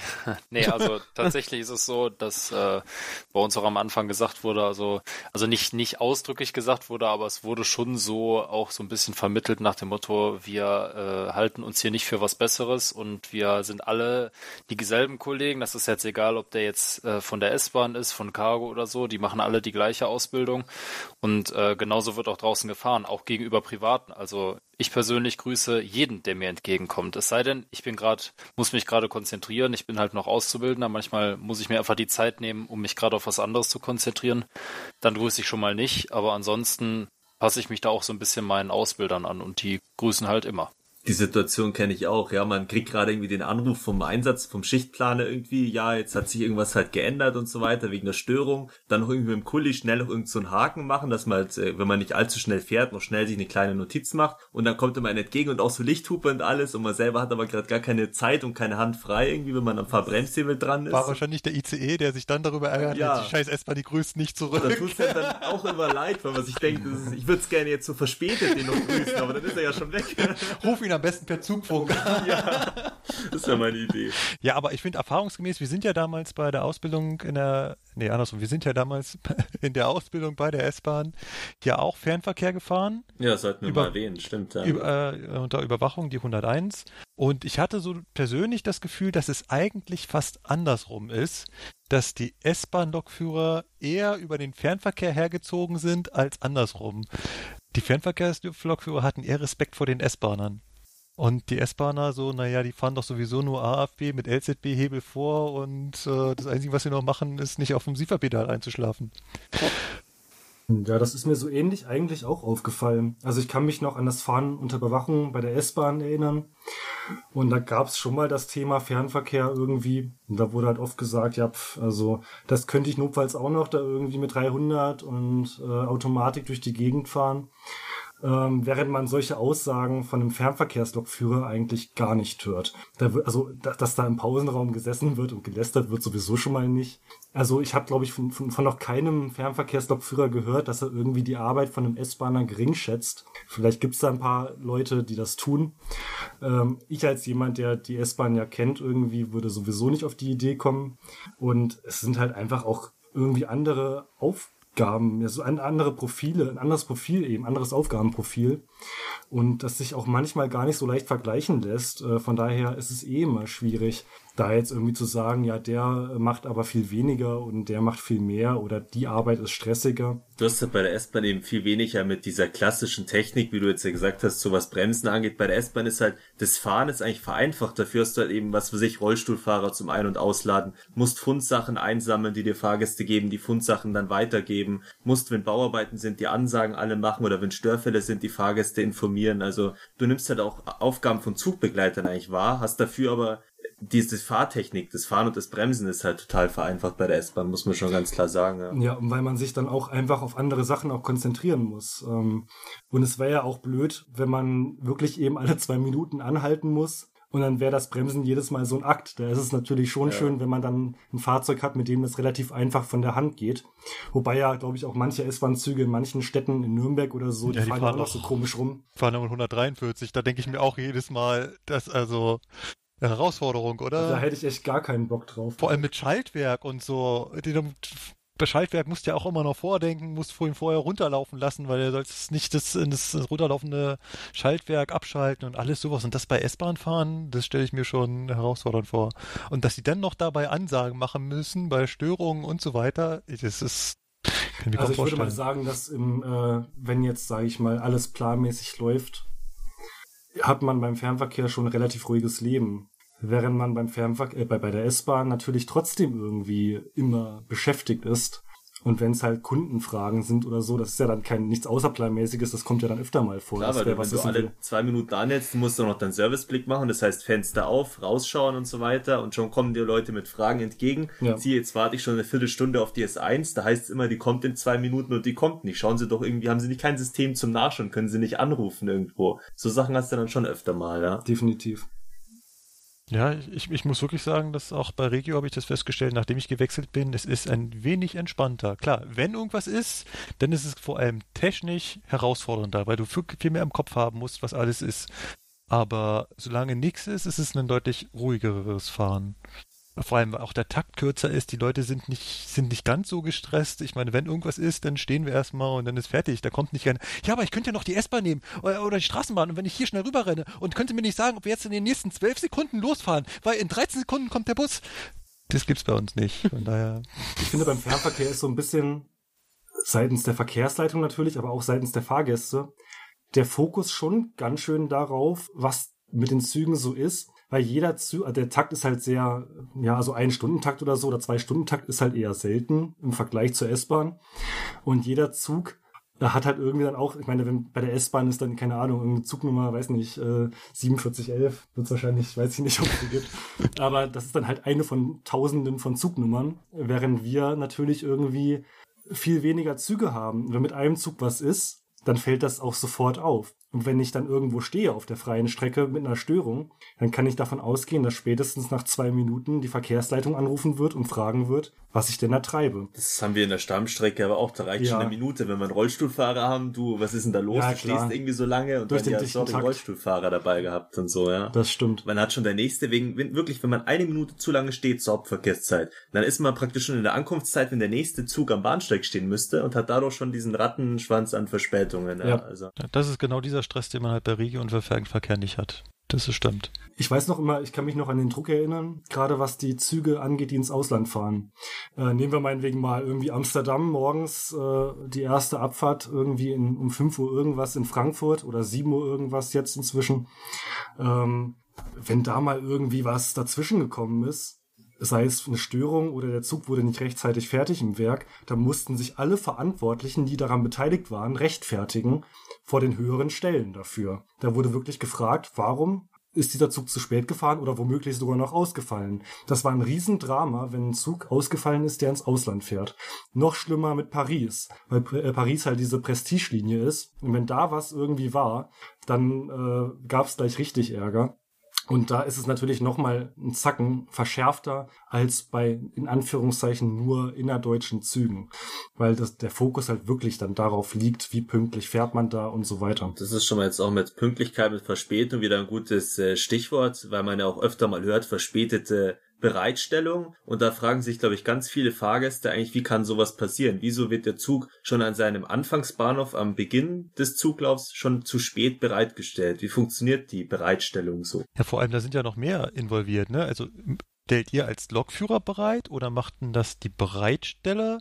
Wie funktioniert das? Ja, teils, teils. Ähm, in München, also es hängt vom Standort ab. In München ist es so, dass alle ICEs von sogenannten Bereitstellungslokführern aufgestellt werden.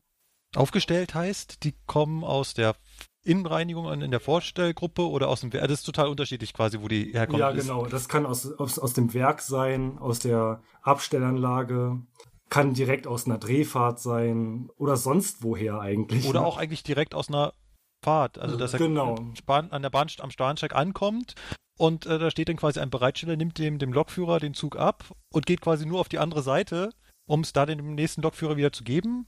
Ja, das kann man ganz gut beobachten bei den Zügen, die aus dem Ruhr Ruhrgebiet kommen in München.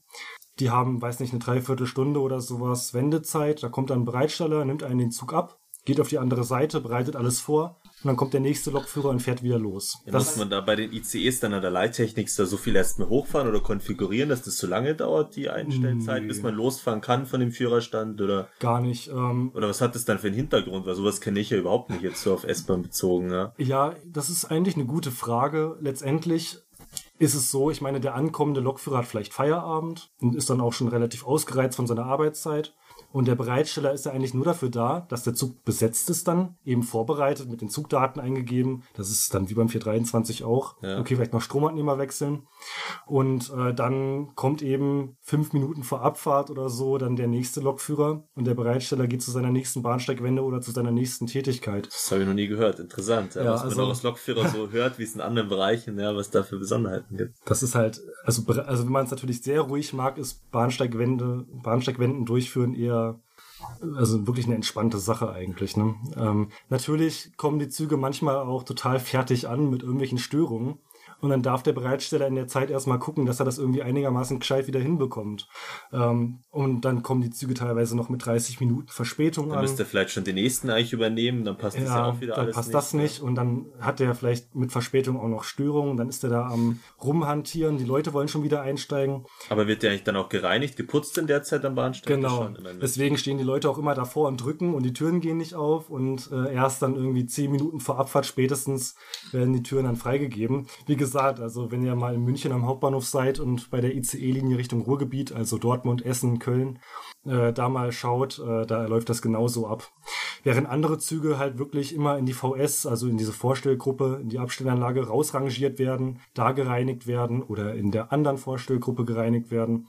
Oder da wird auch mal ein Zug getauscht und fährt ins Werk, das machen dann auch die Bereitsteller.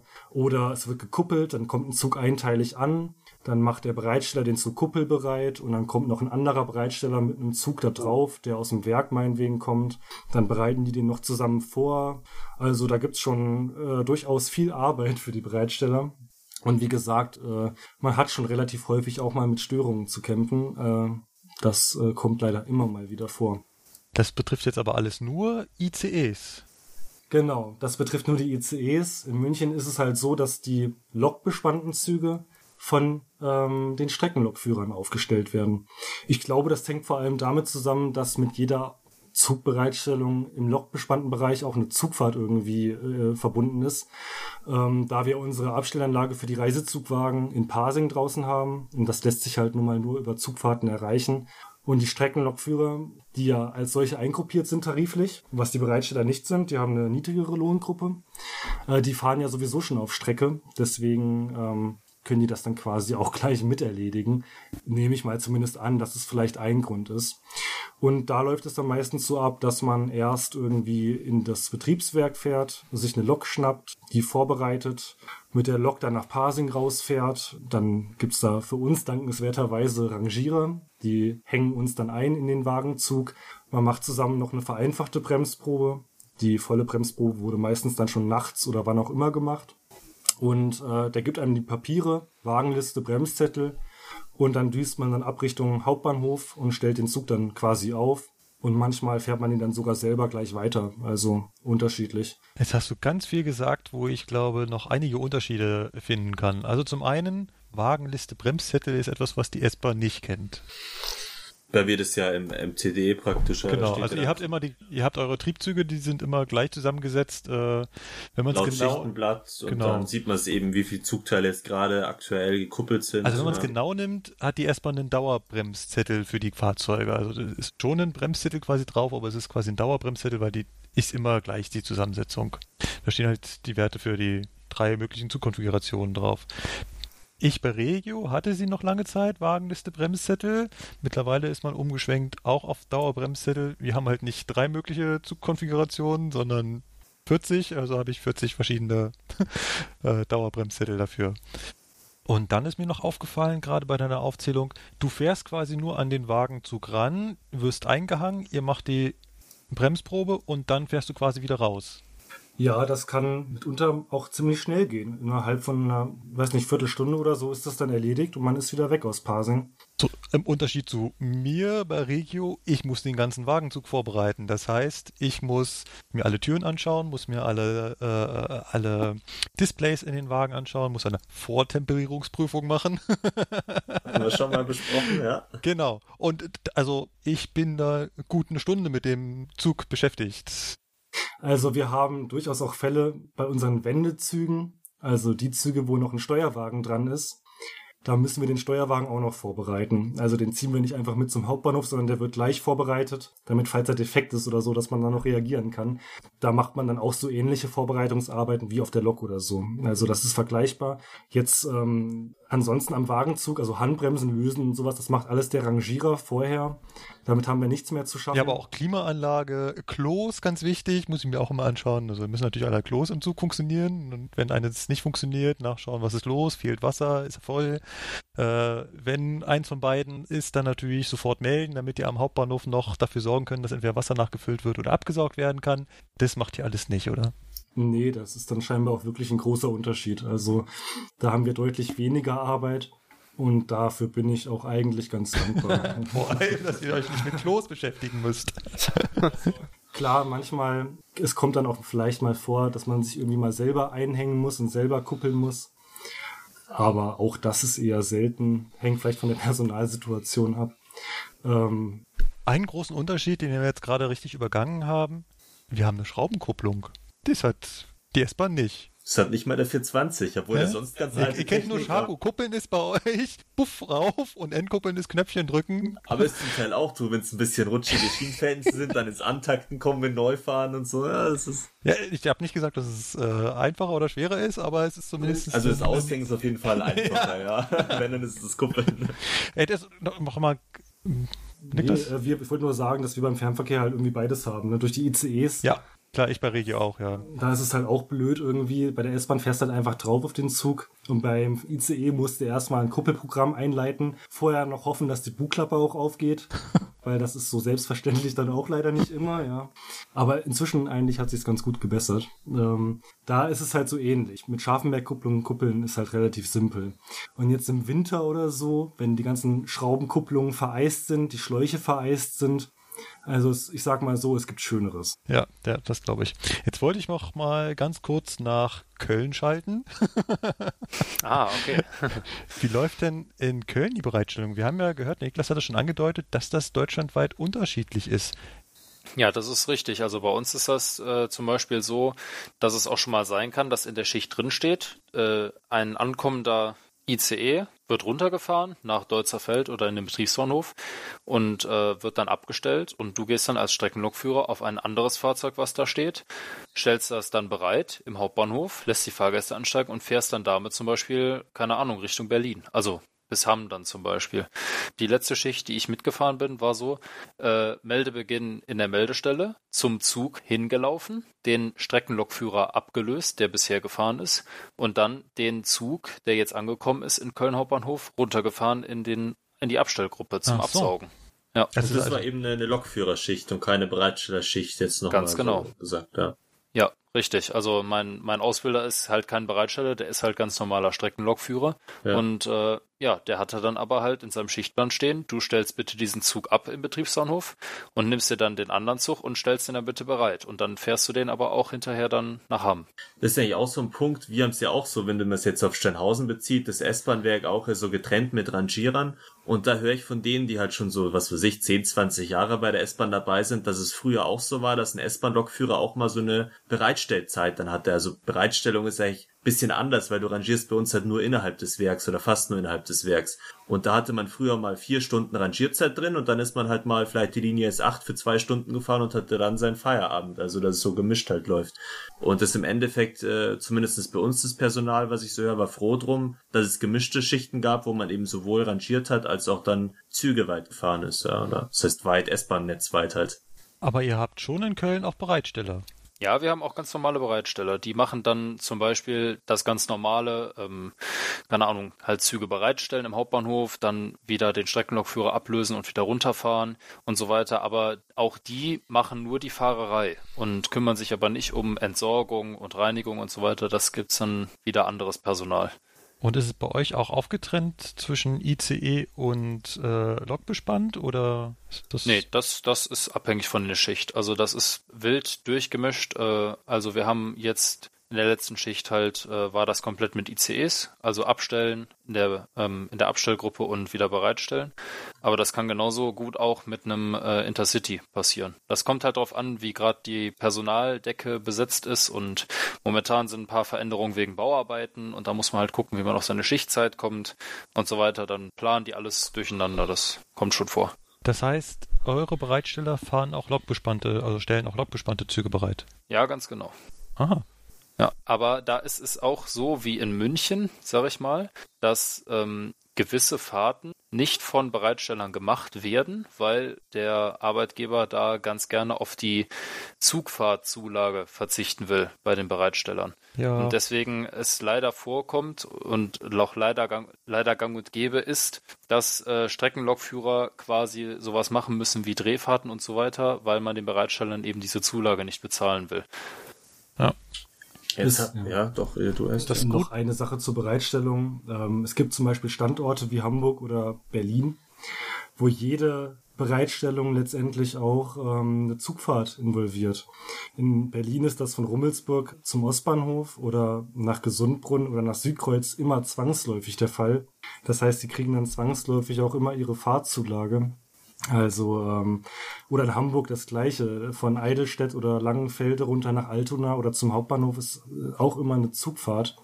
Während in Frankfurt oder München die Bereitstellung von der Abstellanlage zum Hauptbahnhof immer eine Rangierfahrt ist. Also da gibt's echt Unterschiede zwischen den Standorten. Okay. Fällt einem der Beteiligten noch etwas ein, wo er sagt, ich habe aber noch was, wo wir auf jeden Fall unterschiedlich sind, das möchte ich noch herausheben? Ja, was vielleicht halt noch vorher interessant wäre mit den äh, Fahrzeugen, da wäre vielleicht Köln noch ganz gut, was die in Köln so für Fahrzeuge fahren und in München im Vergleich. Wir, wir fahren äh, ICE 2, ICE 3, dann den 406, also den Mehrsystem ICE, den 407, die 120, die 101, die die 218 halt als Abschlepplok, die wir da haben. Äh, Thales. Ja. Das ist so eine Besonderheit, gell? Dieser, dieser Thales, ja. Genau, ja, ja, der Thales, der da aus Paris kommt. Der ist halt bei uns auch immer mal abgestellt. Das macht auch Kölner Personal, fährt den auch. Und äh, ansonsten fällt mir jetzt gar kein Fahrzeug. Achso, doch 411, also den ICET. Den haben wir auch noch da. Deine Aufzählung fehlte jetzt 401? Ja, richtig. Also der 401 fährt zwar bei uns entlang, hin und wieder mal Planleistung, aber ich hänge mich da jetzt nicht so weit aus dem Fenster, ob der von Kölner Personal übernommen wird. Ich weiß nicht, wie da die Fahrzeugausbildung ist. Ob man quasi sagt, wenn du 402 hast, dann hast du auch 401 oder andersrum. Das ist so. Deswegen, ich weiß es ehrlich gesagt ah, nicht. Ja. Okay. Okay, Gut. also dann kann dann kann es auch sein, dann kannst du es dazu nehmen. Ja. Und was fahren wir in München? Ja, ich meine, das, was er gerade gesagt hat, sind ja auch eigentlich der Großteil dieser Standardbaureihen vom Fernverkehr. Also 101, 120 und die ICEs fährt ja eigentlich fast jeder. Ähm, klar, dann bei den ICEs Unterschiede. 407 gibt's bei uns nur ein paar. Oder 605, dieses Dieselteil, dann halt auch nicht. Aber sonst Besonderheit 218 bei uns, ähm, den Taurus, aber Ach ja, sonst... stimmt. Das habe ich auch noch vergessen. Äh, ja, bei uns auch der Taurus wegen dem, wegen dem ÖBB-Autozug. Und ja, ganz neu äh, die 146.5 wegen dem Dosto Intercity, den fahren wir ja, auch. Stimmt. Ja. Den haben wir gar nicht. Ach so, ach ja, wegen den IC2, jetzt habe ich es im Kopf. Ganz genau, genau klar, ganz richtig. genau. Die heißen ja 146, die Loks auch, ja. Ja, 146.5 okay. ist das dann halt. So, dann kommen wir mal wieder zu unserer schönen Presseecke, was denn so die letzten Wochen, Monate, seit wir unsere letzte Folge hatten, alles mal wieder so berichtet wurde, mal wieder so durch die Medien ging. Da haben wir zum Beispiel mal wieder den Fall, der hier bei uns auch in ein paar Folgen gleich besprochen wurde, mit dem S-Bahn-Lokführer, der da wohl eingeschlafen, ohnmächtig, was auch immer geworden ist. Da gab es jetzt mittlerweile nämlich eine, ein Gerichtsverfahren, wenn ich das hier richtig rauslese. Markus, der Link ist, glaube ich, äh, von dir hier eingefügt worden. Kannst du mehr dazu erzählen? Ja, wir hatten ja, wie gesagt, das Thema der Lokführer, der da in seinem 425 ähm, ohnmächtig wurde. Was ihr jetzt nicht seht, ich halte gerade meine beiden Arme hoch und mache Anführungszeichen. der da äh, ohnmächtig wurde und äh, durch mehrere S-Bahn-Halte durchgefahren ist und die Leute hinten im Fahrgastraum die totale Panik bekommen haben, weil sie die Notbremse ziehen konnten und nichts passiert ist. Ips on Air berichtete. Und Ips on Air hat damals auch schon gesagt, äh, das mit dem ohnmächtig worden werden, das klingt komisch, weil der hat weiterhin... Gewagte, gewagte Thesen zur damaligen Zeit, Genau. aber es hat sich Genau. wohl gezeigt, dass Ips on Air recht hatte, oder Markus? Ja, weil ich habe ja damals gesagt, ja, genau, investigativ. Ich hatte damals gemeint, äh, wenn der ohnmächtig wird, dann wird er nicht mehr das Sieferpedal bedienen, aber es ist ein bekanntes Phänomen, dass äh, Lokführer im Schlaf das Sieferpedal bedienen. Und da die Siefer nicht angesprochen hat, scheint das hier der Fall gewesen zu sein. Daher habe ich auf, er ist eingeschlafen getippt. Und wie jetzt rauskommt, äh, wird er verurteilt, weil er gefahren ist, trotz äh, chronischer Schlafprobleme und er ist wohl ganz einfach eingepennt. Aber so ein bekanntes Phänomen ist das eigentlich auch nicht, sage ich mal. Es ist jetzt nicht so, dass das jetzt jede Nacht irgendwie so 20, 30 Mal passieren würde, dass dann Lokführer schlafend den Zug Nein, andersrum, an, an, andersrum, ähm, die oft berichten wohl die Ehepartner, Frauen, äh, Ah. dass die Lokführer im Schlaf nochmal die Kurve gekriegt. immer wieder drauf drücken. Ist denn überhaupt bekannt, wie lange diese Horrorfahrt Fahrt angedauert hat? ja, ein paar Stationen über, da Ja. gab's mal. Ja. äh, Ja, wir hatten, wir hatten das damals im, im Riss nachgeschaut sogar. Hier steht statt der nächsten, also Zutzenhausen, Meckesheim und Mauer hätte er anhalten sollen und tat es wohl nicht. Das heißt, es waren mindestens drei Stationen, wenn ich das jetzt hier so Okay. schnell überfliege. Wir Da hat er verlinken, schon ein bisschen länger geschlafen. wir verlinken die Folge in den Show Notes. Zwei Minuten Halteabstand bei der S-Bahn, das heißt, der hat vielleicht bloß fünf Minuten geschlafen, das reicht schon aus. Die ja ICE während drei Stationen durchfahren, eine andere Hausnummer. Ja, aber fünf Minuten schlafen sind zehnmal Siefer bedient während des Schlafs, ne? Also ist nicht so, er hat mal einfach zufällig draufgetreten, sondern es scheint schon angehalten zu haben. Dafür ist dann der S-Bahn-System ganz gut, da merkt man das schneller, wenn der einschläft, weil man eben schneller merkt, der hätte ja da eigentlich halten sollen. Ja, und nicht irgendwie, ach ja, ach, der fährt in Ingolstadt heute eh durch um die Uhrzeit. Ja. Genau. Was haben wir noch auf der Liste an Zeitungsartikeln? Diesmal ähm, kein eingeschlafener Lokführer, sondern ein ganz anderes Phänomen. Wir hatten auch schon mal davon berichtet, dass ähm, das Amtsgericht tätig wurde, weil ein Lokführer eine Zwangsbremsung bekommen hat. Und jetzt ist schon wieder ein Artikel in der Zeitung gewesen, lustigerweise beim selben Verkehrsunternehmen, wieder der Meridian. Es Und ich glaube auch das, das gleiche hier Berichtsblatt, also Zeitungsblatt, die sind da wohl sehr dahinter. Und äh, sie berichten darüber, dass ein Zug eine Zwangsbremsung hatte. Jetzt hatten wir in unserem Blog davor gar nicht die Frage gestellt, wie ist denn das beim Fernverkehr mit Zwangsbremsungen? Die sind da eher seltener, oder? Das kommt drauf an. Ähm, man muss sich halt für jede Zwangsbremsung rechtfertigen und muss dann einen Zettel für schreiben. Also passt man schon ein bisschen besser auch auf. Aber es kommt vor. Ja. Aber ihr seid damit noch nicht in der Presse gelandet, oder? Auch wenn da der Kaffee verschüttet wird dabei. Nee, also vielleicht das nächste Mal, wenn Rosenheim 24 Reporter Noch nicht. Da fahren ja auch Fernverkehrszüge lang in Rosenheim. Also ein gefährliches Pflaster. Genau. Also amüsant, ja. Äh, Zwangsbremsungen passieren, die passieren manchmal, weil man halt nicht hundertprozentig bei der Sache ist, sondern nur 99-prozentig. Und manchmal passieren sie auch, wenn man 100% bei der Sache ist, aber die Strecke nicht so will, wie man will, oder das Fahrzeug nicht so will, wie man will. Dann, ja, steht man halt, das ist sicherlich kein Presseartikel wert. Und wie wir ja damals auch in unserer PZB-Folge berichtet hatten, ist es halt so, dass die dann natürlich auch bis zum Stillstand wirkt, diese Zwangsbremsung. Also auch wenn man jetzt eben unbewusst etwas nicht beachtet hat. Man merkt bei 100 kmh jetzt, man kriegt eine Bremsung durch die PZB, dann äh, geht die halt wirklich bis 0 kmh und erst dann kann man die auslösen. Und die wirkt halt dann auch mit der entsprechenden Bremskraft bis zum, bis zum Stillstand. Ja. Ja. Und drum hat es wahrscheinlich die Reporter hier aufgeschreckt, warum der Zug jetzt mit so einem Ruck und so einer schnellen Bremsleistung da zum Halten kommt. Ja. Naja, aber wie gesagt, passiert nun mal. Eigentlich ist es aber gut für die Meridian-Lokführer, weil scheinbar passiert es da so selten, weil wenn die sich das Muss so wohl, wundern ja. über so eine Zwangsbremsung, dann ist es ja eine gute Leistung für die Lokführer, dass es da wohl so selten Ich weiß gar nicht, wie viele Zeitungsseiten ich hätte füllen können bei der S-Bahn. Ja, bei der S-Bahn fällt es vielleicht auch nicht ganz so extrem auf oder so, aber Ja. wenn die Magnetschienenbremse noch runterkommt und dann der Zug wirklich abrupt runtergebremst wird. Naja. Wahrscheinlich schon eher, ja. Ja, die Meridianer haben auch äh, MG-Bremsen, ne? Ja. Mhm. Vielleicht äh, fällt es doch etwas mehr auf. So, der nächste Zeitungsartikel, der hat. Äh, so, den nächsten, äh, da, da, so, den nächsten Zeitungsartikel, den hat der Philipp rausgesucht. Ja, genau. Dann Äh, erzähl doch mal was, Philipp. Ähm, es geht halt darum, dass die Bahn ihre älteren, ja gut, man kann schon fast irgendwie antik sagen. Für die DB AG schon antik dann, ja. ja, schon so ein bisschen. Die verkauft ihre alten Neigetechnikzüge, also ähm, An wen? an Freiverkäufer, also an jeglichen Menschen, der einen Handelsregistereintrag hat und Markus, hatte Alps on Air sowas? Nee, nee, aber das wäre doch mal was. Ein Alps on Air-Zug. ja, das, du kannst dir dort wirklich einen alten ICE kaufen, also ein, naja gut, Sachen, einen Diesel-ICE, den äh, 605, den kannst du dir einfach kaufen. Das ist cool. Also ich würde sagen, wir machen eine Kickstarter-Kampagne. Da finden wir schon Gleise, gibt's genug irgendwo, dass wir den hinstellen? Wie, du willst ihn hinstellen? Ich will den fahren. Ja, so ein bisschen so ein Gleisabschnitt, dass du auch mal fahren kannst. Nein, ich will damit durch Deutschland fahren. Ja, Museumsfahrten veranstalten. Das ist doch total cool. Also wir können Quer durch ja, Deutschland mit dem Diesel-IC.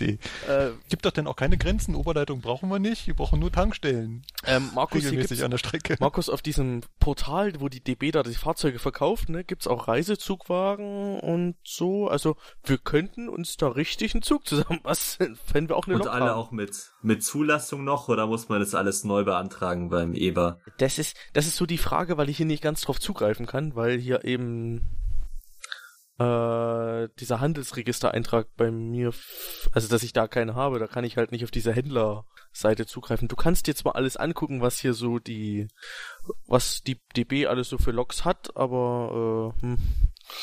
Aber was ist denn eigentlich dann der Grund, warum die DB, weil so, so Neigetechnikzüge, soweit ich weiß, hat ja die Bahn gar nicht so viele. Warum will die Aber jetzt die sind- ausgerechnet welche verkaufen? Weil ähm, die aus, äh, die sind sowieso nicht, also schon. die, dies, diese Zugarten, also der 605, der Diesel-IC und der Pendolino, der 610, die Waren sind vor langen, langen, langen Zeiten mal selbst auf der Strecke hier Dresden-Hof gefahren. Und dort hat sich das, dieses, das Produkt des Diesel-ICEs nie bewährt. Aber ähm, es ist es ja so, dass die Diesel-ICE äh, von Berlin über Hamburg nach Kopenhagen fahren. Ich nehme mal an, dass, dass diese Züge, die dafür gebraucht werden, die auch ein spezielles Dänemark-Paket bekommen haben, aus dieser ganzen Sache rausgenommen sind. Genau, genau. Das Aber gut, ja. genau, das sind wirklich nur die Diesel-ICEs, die ähm, damals auf der Strecke Dresden-Hof gefahren sind, also auf der Franken-Sachsen-Magistrale. Da steht auch gar nichts von der Stückzahl, oder? Wie viele jetzt da genau verkauft Mhm. werden. Nee, Also insgesamt sind es 20, die es gibt von der Baureihe 605, oder? Ja, genau, aber das, naja, das Problem ist halt, du kannst diesen Zug, äh, wenn du ihn Die kaufst, doch auch mal Richtung Allgäu, oder? So in Markus-Gefilden rum. Ja. wenn du ihn kaufst, Der, kannst du, der Diesel-ICE, echt? Ich glaube Hm. schon, oder? Ja. Oder Ja. Philipp, weißt du irgendwas zu Nee. dem Ersteinsatz oder Die fuhren nach äh, über Lind Lindau Richtung Zürich. Cool. mal irgendwas davon gehört? okay, selbst das, das steht hier noch nicht mal drin. Also hier steht echt nur drin, dass es da für die Franken-Sachsen-Magistrale benutzt worden ist, so wie man das eigentlich auch kennt, aber auch für Zürich oder Krass.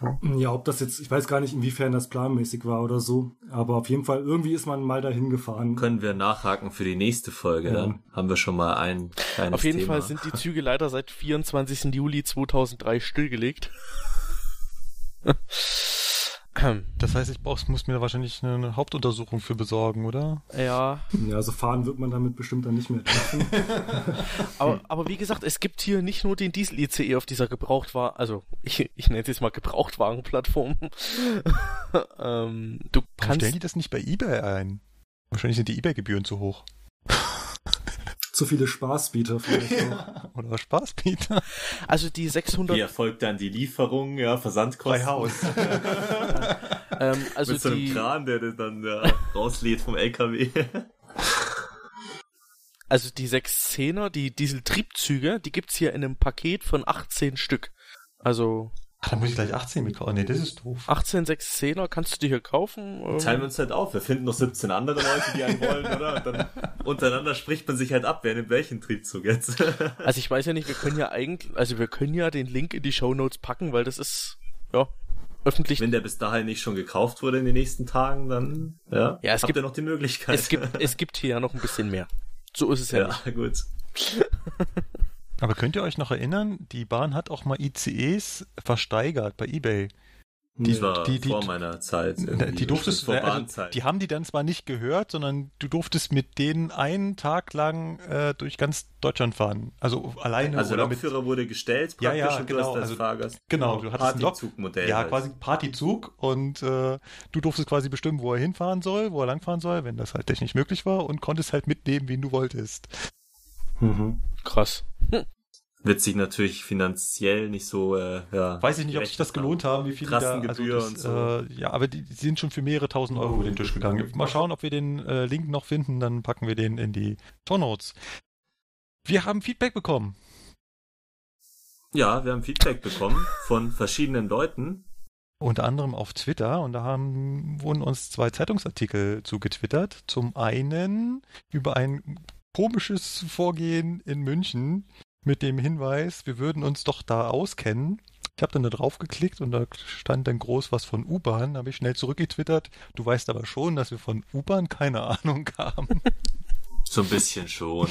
So ein bisschen, ja. Auf dem Bild, ihr könnt ja in den Shownotes klicken, das ist ein Artikel von der Süddeutschen. Auf dem Bild sieht man ja eine U-Bahn-Strecke, man sieht einen wahrscheinlich stehenden, hoffentlich stehenden U-Bahn-Zug und ganz viele Leute auf den Gleisen, die teilweise, die stehen sogar auf der Stromschiene.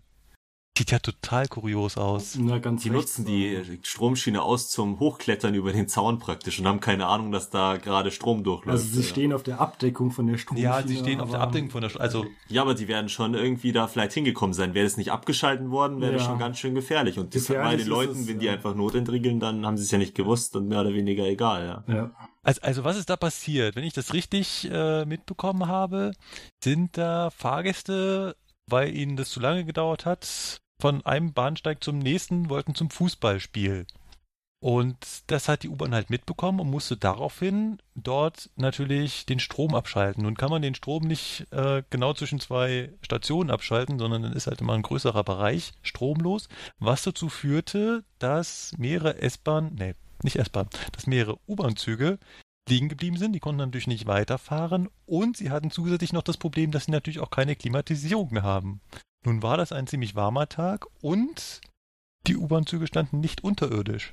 Das heißt, sie standen in der prallen Sonne und es wurde den Leuten scheinbar relativ warm und die haben einfach irgendwann die Notentriegelung gezogen und sind ausgestiegen auf eigenen, ja, also ohne Anweisung, ohne dass sie da evakuiert wurden, sind einfach losgelaufen. Als Lokführer und in dem Fall halt für den U-Bahn-Fahrer so der schlimmste Fall, wenn die Fahrgäste so ihren eigenen Sturkopf haben, ihr Eigenleben entwickeln, sich so verbünden mehr oder weniger gegen den Lokführer, Ja, auch du wenn er kannst ja auch sagt, ihr nichts- dürft nicht aussteigen. Ja, du kannst ja auch nichts machen. Ja, Also, wenn du das siehst und dir dann auch denkst, ja, was soll ich jetzt machen eben, ja, schnell Strom abschalten oder sonst irgendwas, wobei in dem Fall war es ja wohl vorausgegangen, aber wer ja, aber das weißt Fall, du ja auch nicht, ne? Also du weißt ja nicht, ist der Strom immer noch abgeschaltet? Äh, Wird der jetzt irgendwann wieder zugeschaltet? Also, Deswegen musst- sage ich ja, also für den Lokführer so das Schlimmste, wenn die Leute einfach so aussteigen und machen, was Ja. sie wollen, ohne auf Anweisungen zu achten. Also das Einzige, was er vielleicht hätte machen können, wenn er weiß, er steht da auf freier Strecke und kriegt keine Frischluft rein, ist halt eben die Türen auf der abgewandten Seite aufmachen, so dass Luft rein kann und halt eben sagen, aber bitte nicht aussteigen, ihr brecht euch die Haxen. Weil du hast das Problem teilweise bei diesen C-Zügen, was das ja hier waren, gibt's nämlich welche, die haben dann gar keine Klappfenster mehr aus Designgründen. Es kann sein, dass das so einer war. Also es gibt welche, die haben auf einer Seite, rechts glaube ich ist das dann Klappfenster und es gibt welche, die haben halt gar keine mehr. Die haben wirklich nur noch die kompletten Fenster da und du bringst überhaupt keine Frischluft mehr rein, außer halt, wenn du die Türen öffnest. Und wenn es dann natürlich so ein äh, Baureihe, so ein Zugart war, dann äh, ist es natürlich doof. Ja? Da geht dann das Design über die Funktionalität. Die stehen ja auch ziemlich dicht gedrängt da. Also Ja. das war bestimmt unangenehm. Ja, man sieht's hier auf dem Bild. Schau mal, es ist links kein Klappfenster und rechts keins. Dann ist das so einer von den Zügen, wo du wirklich überhaupt keine Frischluft mehr Ja. reinbringst, dann wenn du stehst. Das, äh, ja, klar, die wollten zum Fußballspiel, die Züge sind voll. Also, das ist, und wenn der dann in der Hitze steht, das wird, extrem schnell, extrem schnell heiß. Das ist so eine Sache, dann wäre bei der Bahn auch das Problem. Kaum ist der Strom weg, also steht man nur noch auf Batterie praktisch da, dann ist sofort die Klima, die Lüftung, alles weg. Da ist schon die Frage, ob man nicht vielleicht so eine gewisse Zeit noch so eine Art Notbelüftung irgendwie machen könnte. Ja, Weil das hat auch man so oft das wünschen. Problem, man steht auf freier Strecke irgendwie in der Hitze und dann äh, heizt sich der Zug natürlich schnell Da auf. helfen auch keine Klappfenster mehr. Ich kenne das aus Berlin. Die Züge haben ja sowieso keine äh, Klimatisierung. Wenn der Zug irgendwo ist äh, ja. Stehen geblieben ist und es ist Sommer und der Zug war voll, auch wenn da die Klappfenster offen waren, du hast keine Luftbewegung mehr. Das wird Fahrtwind, extrem ja. schnell stickig und unangenehm. Jetzt muss man sich vorstellen, dass noch nicht mal mal die Klappfenster da sind. Das geht ruckzuck. Das merkt man auch, wenn man zum Beispiel im ICE mal die Klimaanlage abschaltet, aus irgendeinem Grund. Ohne Fahrgäste, wie schnell das stickig wird. Also das geht sauschnell. Ja. Ist bei den ICEs eigentlich so, dass da so eine Notbelüftung oder irgendwas noch mit Zeit läuft, nachläuft auch gar nichts. Also nee. kaum hast du keine Fahrtradspannung mehr, ist auch gleich alles weg ja, mit der also die. Klimaanlage läuft immer automatisch noch ein bisschen nach, aber Ah, doch, jetzt nicht. Notbelüftung in dem, Sin- Ja. dem Sinne. Ne? Nur die fährt halt nicht sofort schnell runter, sondern die braucht immer ein bisschen. Ähm, aber jetzt Aber klar, das ist es zieht natürlich die Batterie schneller Sinne. runter, dass du sagst, dann hast du schneller gar nichts mehr, dass Ja. auch kein Licht und nichts mehr gehen würde, aber das ist halt so eine Abwägungssache oder leistungsstärkere Batterien einbauen. Das ist was, sag ich mal, da können sich die Fahrzeughersteller vielleicht noch äh, Gedanken drum machen. Ne? Naja, du müsstest halt wesentlich größere Batterien mitschleppen. Ich, die Batterien, die jetzt in den Zügen sind, sind halt dafür ausgelegt, dass möglichst lange noch Licht an ist. Ja. Und das Vielleicht- ist so das Wichtigste. Vielleicht wäre es auch eine Sache vom Eisenbahnbundesamt dann. Es ist ja bekannt, dass die mit Zulassungen da so, so schwierig und akribisch sind, dass alles passen muss, aber da muss man eigentlich auch als EBA auf sowas achten, oder? Dass die Bitte Fahrzeughersteller so Vorgaben. Bitte beschreie nix, weil ich bin auch mit Dostos unterwegs, ohne Fenster. Ja, nur bei Neufahrzeugen. Also neu zugelassene Fahrzeuge müssen ab sofort diese Funktion vorweisen, würde ich Ja. sagen, wenn ich Chef vom EBA wäre. Um Gottes Willen. Ja, was auch noch per äh, Twitter reinkam, war die Meldung, dass das Bildungszentrum in Regensburg zugemacht wird. Stimmt, da habe ich was mitgekriegt, ja. Leute, Ipes on Air, Folge 1, Thema war SMK. Dort findet unser SMK statt. Das, was Ja, berühmt mehr. ist. Gut, dass ich da nie war. Yippie! Ja, jetzt kommt der Philipp wieder mit seinem Standard hier. Mein Gott, alle anderen außer dir waren da. Alle, die bei der Deutschen Bahn eine Nein, Ausbildung stopp, gemacht haben. stopp, seit stopp, nicht alle. Jahrzehnten. Nicht alle. Ein Prozent nicht da, dazu gehörst du. Ey, zu dem 1% gehöre ich. Hey, hey, hey. Ja. Aber Ende 2017, das ist schon ja, ein Hammer, dass das dann wirklich zugemacht werden soll. Ich meine, man muss schon sagen, der Stand innen, also technisch gesehen war das schon arg runter, aber man könnte ja ein bisschen was investieren. Man muss ja nicht komplett alles neu aufbauen, aber was ist denn der Grund überhaupt dafür? Also, Kostengründe. Ja, Ja, wahrscheinlich ist es genau das, was ähm, Flo gerade angesprochen hat. Es ist, war halt der technische Stand etwas zurückgeblieben und da hätte halt Geld reingesteckt werden müssen, um das wieder auf den aktuellen technischen Stand zu kriegen, so dass es auch wieder ansprechend ist und das haben sie einfach gescheut. Aber so wie man die Bahn kennt, wahrscheinlich wird es dann an wen verkauft, der richtet alles schön her und dann wird der wahrscheinlich Seminare als Externe anbieten und die Bahn macht im Endeffekt Verlust, weil sie dann für ganz viel Geld wahrscheinlich die trotzdem zu dem SNK hinschickt. Das wäre, weißt du, das wäre so typisch, ja. Beschreie es nicht, ich sehe es schon kommen, ja. Aber dann könnte man den Flo als Investor, ähm, Ja, stimmt, wenn ich da gut Geld einnehmen kann und die Bahn abzocken kann. oh, Nein, wir Den- sind ja nicht so gemein unserem Arbeitgeber den gegenüber. Wir sind ja eigenen froh, Arbeitgeber bei der abzocken. Bahn äh, Flo, zu Flo. Flo. Nein. ja, dann schauen wir mal, was noch so als, als Feedback reingekommen ist. Eine E-Mail von Mr. Book, der hat uns vorher auf ähm, Facebook geschrieben gehabt und hat dann nochmal ähm, nachgereicht. Da bedankt er sich vor allem für die Ausgabe 32. Er will gar nicht wissen, wie viel Vorbereitung da drin steckt und wie viel Recherche. Ja, zugegebenermaßen jetzt nicht ganz so Nicht viel, so weil es war viel, halt ne? ein Thema, das, Kommt, also PZB-Thema war schon sehr ausführlich eigentlich. Ja, das war da alles aber das- zusammengesucht. aber es ist was, mit dem wir uns tagtäglich beschäftigen. Also und es uns Da dann wir trotzdem zum Beispiel- schwerfällt, drüber zu reden. äh, Man in muss es aber halt auch so in Worte irgendwie fassen, dass auch einer, der von der Materie, von Ja. der PZB so gar keine Ahnung hat, so ein bisschen Grundverständnis kriegt, wie so eine Zugsicherung funktioniert, sage ich mal. Ja. Ja. aber also die Recherche war hauptsächlich eigentlich wie so eine Art Duden, Bahner und Deutsch oder so, dass man da irgendwie so übersetzen kann. Ja. Er möchte als ähm, Zugführer anfangen bei der Schwäbischen Albbahn. Das ist auch so ein Verkehrsnetz GmbH, als Zugführer oder? oder als Lokführer, ist dann die Frage. Er hat geschrieben, Ausbildung zum Zugführer. Ich gehe davon aus, er kennt den Unterschied. Weiß ich nicht, also. Das hatte ich damals auch mal zu meinem Praktikum bei der S-Bahn gesagt. Da haben sie auch gleich gesagt, du hast Zugführer, dann bist du hier aber falsch. Das weiß ich noch, der Jörg war das damals. Ganz das ja. Ja, also ich hatte wirklich zu meinen Praktikumszeiten den Unterschied zwischen Zugführer und Lokführer, nee, nicht gewusst. Da war ich dann doch zu wenig Eisenbahn interessiert, ja, so als Kleinkind. Naja. Dann haben wir ganz viele Zuschriften auf YouTube bekommen. Auch wieder ein großes Lob. Da ähm, danke ich mich natürlich immer gern. Jetzt habe ich, ah, jetzt habe ich den Namen rausgelöscht, ne? Äh, wer das war. Äh, nee, Miss, Mi- Mint S. -Punkt. Mint S. -Punkt Genau, steht ja da oben. Mint S. -Punkt. Genau, Mint S. -Punkt war das. Großes Lob. Ähm, er hat nochmal ähm, eine Frage und zwar die Reaktionszeit lag bei 2,5 oder 4 Sekunden bei der PZB. Ab wann fängt die an zu zählen? Wann fangen die 2,5 oder 4 Sekunden an zu zählen? Ja, beim Überfahren des 1000 Hertz Magneten. Ganz klar. Sobald das Fahrzeug die Beeinflussung bekommt, fängt er an. Und auch dann fängt sofort an, die äh, Kurve anzulaufen. Mhm. Und zusätzlich wartet er dann auf die, die äh, Quittierung per Taste. Ist, ist glaube ich, auch ganz gut, wenn man sonst sagen würde, man will es perfekt ausreizen und dann immer so sagen würde, erst nach vier Sekunden drücke ich die Wachsamkeitstaste und krieg dann deswegen eine Zwangsbremsung. Also ist ganz gut, dass das sofort zählt und man dann eigentlich, egal wann man drückt, Hauptsache innerhalb der vier Sekunden, man eben da keine Probleme hat. Da. Außerdem wünscht er sich eine 420-Folge. Würde mal sagen, da müsste Philipp dann äh, ganz viel Was? recherchieren. 420? Wie? Habe ich nicht, kenne ich nicht. Weil davon habe ich auch absolut gar keine Ahnung. Nein, Spaß. Nee, kriegen wir hin. Ist klar.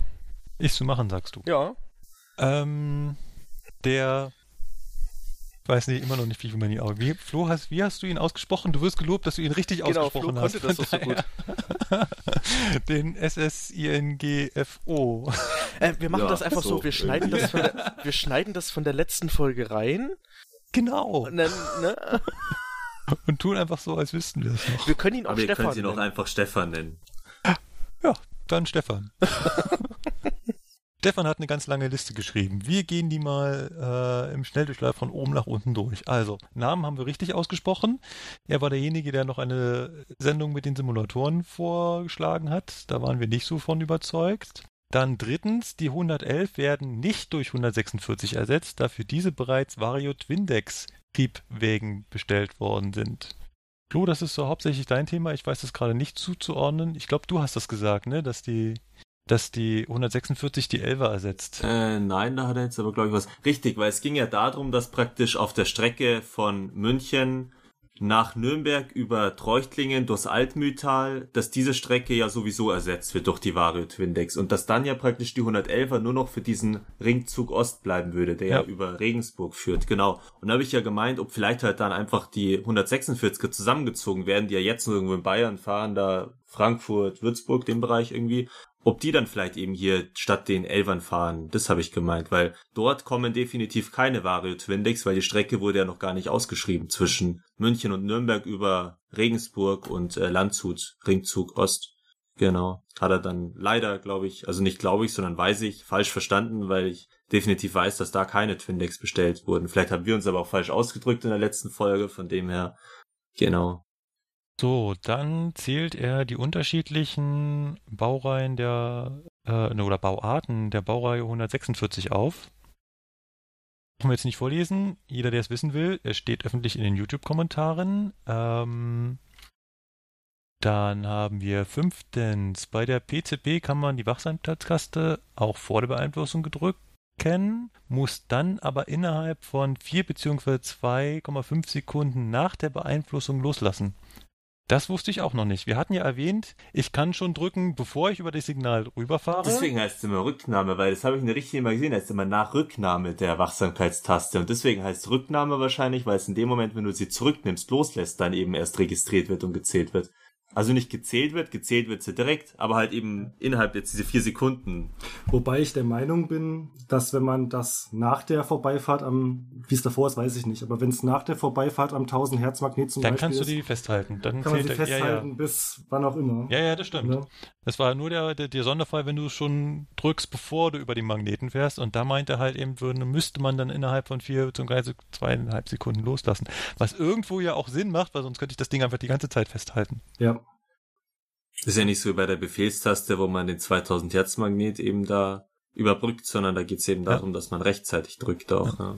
Dann sechstens, danke für die Erklärung der Abschaltmagnete. Ich Da glaube ja davon, auch fasziniert. ja, ich glaube davon kann ich mehrere Leute äh, faszinieren, dass ich erklärt habe, wozu diese drei Magneten da sind bei einem Geschwindigkeitsprüfabschnitt und dass der Abschaltmagnet eigentlich einschaltet. Hatte auch neulich Unterricht in Augsburg und da habe ich das auch wieder, war das auch wieder Thema, konnte ich das auch wieder zum Besten geben und äh, auch wieder verblüffendes Staunen. Da fällt mir gerade was zu ein. Abschaltmagnete, wir haben was festgestellt. Wir hatten von unterschiedlichen Bauarten gesprochen. Die Standardbauart ist ja äh, Einschaltmagnet, Wirkmagnet, Ausschaltmagnet. So haben wir es äh, auch in der Sendung gesagt und haben dann aber auch gesagt, es gibt noch die abweichende Bauart, die eingesetzt werden kann, dass man den Abschaltmagnet vor den Einschaltmagneten setzt. Und jetzt habe ich mal draußen so auf die Strecke geschaut und festgestellt, dass diese abweichende Bauart tatsächlich die häufigere Variante ist. Das heißt, das sieht man sehr klar dadurch, wo der große Abstand ist und wo der kleine Abstand ist. Der große Abstand zwischen den Magneten, das ist immer äh, quasi vor dem Wirkmagneten, weil das ist die Strecke, die er messen muss. Und der kleine Abstand ist immer die vor dem ähm, Ausschalt- bzw. vor dem Einschaltmagneten. Und diese Reihenfolge, also entweder kurzer Abstand, langer Abstand oder langer Abstand, kurzer Abstand, kann man draußen halt sehr schön nachvollziehen. Und da ist halt eindeutig, dass diese abweichende Bauvariante die häufigere ist. Und man kann scheinbar auch nicht sagen, was das neuere oder was die ältere Variante ist, weil wir gesehen haben, teilweise haben die neuen Bahnhöfe dann eine Variante wie die alten und äh, irgendwie umgekehrt. Also hängt örtlich wohl zusammen. Oder vielleicht auch mit dem, der beauftragt ist, die PZB da anzubringen, das Unternehmen. Ich weiß ja nicht, wie das da läuft, ob das auch verschiedene Unternehmen sind, die die PZB-Magnete anbringen und dann da verschiedenes nach Vorgaben machen. Wenn ich das richtig aus dem Podcast über den Schienenbau gehört habe, macht das die DB selbst, die Sicherungstechnik. Also Leit- und Sicherungstechnik ist wohl äh, DB eigen. Ich habe mal meinen Ausbilder gefragt, ob er dazu weiß, woran das hängt. Er meinte, er wüsste das auch nicht genau, aber er meinte, es gebe bei den Bauarten noch den Unterschied, dass diese eine Variante, also die, die den Abschaltmagneten zuerst hat, weniger anfällig ist gegenüber Störungen durch Fahrzeuge. Das heißt, vor allem so Wirbelstrombremsen durch den Fernverkehr würden wohl Leit- und Sicherungstechnik gerne mal beeinflussen und ähm, die zweite Bauvariante wäre wohl dagegen unempfindlicher, meinte er. Aber schon kurios. Was man, ist mir vorher nie so aufgefallen, dass es, äh, dass die vermeintliche Abweichung eigentlich der Regelfall ist. Halb so näher hilft auch im Berufsleben. Ja. Dann siebtens, bis vor wenigen Jahren gab es noch Fernverkehr auf der Strecke Mühldorf-Passau, Deutschlands längste Nebenbahn. Wusste ich auch nicht, dass da. Ja, da fuhren doch doch diese, diese Herkules von der ÖBB, dachte ich, aber er schreibt irgendwas von 628, oder? Nee, schönen Sommer mit einer, Ach nee, er bezieht Nee, es auf ja, den ja. aktuellen Ja, Nahverkehr. ja. ja. Glaub, Nee, aber das doch, da gab's doch, wie ist denn der Rottaler IC oder irgendwie, ich weiß nicht, der hatte, gell? Du weißt Ja, es, oder? ich glaub Niklas? schon. Ja. Da wird auch, da wird auch noch umgeleitet gelegentlich, äh, wenn irgendwie die andere Strecke da Richtung Salzburg irgendwie dicht ist, äh, fahren da die Eurocities oder was das ist mit äh, 232 lang. ja, und ich glaube eben, das war so eine Herkules ÖBB-Lok, also wie die ja vom Alex sind, die da ins Allgäu fahren, die man da ab und zu mal im Hauptbahnhof stehen hat sehen, die dann eben da Richtung Mühldorf und irgendwie noch drüber hinaus dann weitergefahren ist, ja. Ich finde süß, wie er schreibt, im Sommer wunderschöne Strecke mit einem 628 und einer netten Lokführerin. Ich glaube, Also die, die Lokführerin ist das Nette, oder? Aber die vom 628 scheinbar. Also erst sehr traurig über den Fernverkehr und ist gleichzeitig aber froh über den 628 mit der netten Lokführerin, oder? Oder hat die Lokführerin beides gefahren? Die Ja. Fernzüge früher und, also keine Ahnung. Das muss er nochmal im nächsten Feedback jetzt für diese Folge irgendwie uns mitteilen, ja, bitte.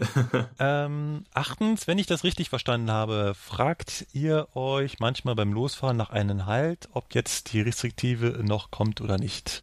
Ähm, da habe ich mir auch schon direkt darauf geantwortet gehabt, nein, das hatte er falsch verstanden oder haben wir uns fälschlich ausgedrückt.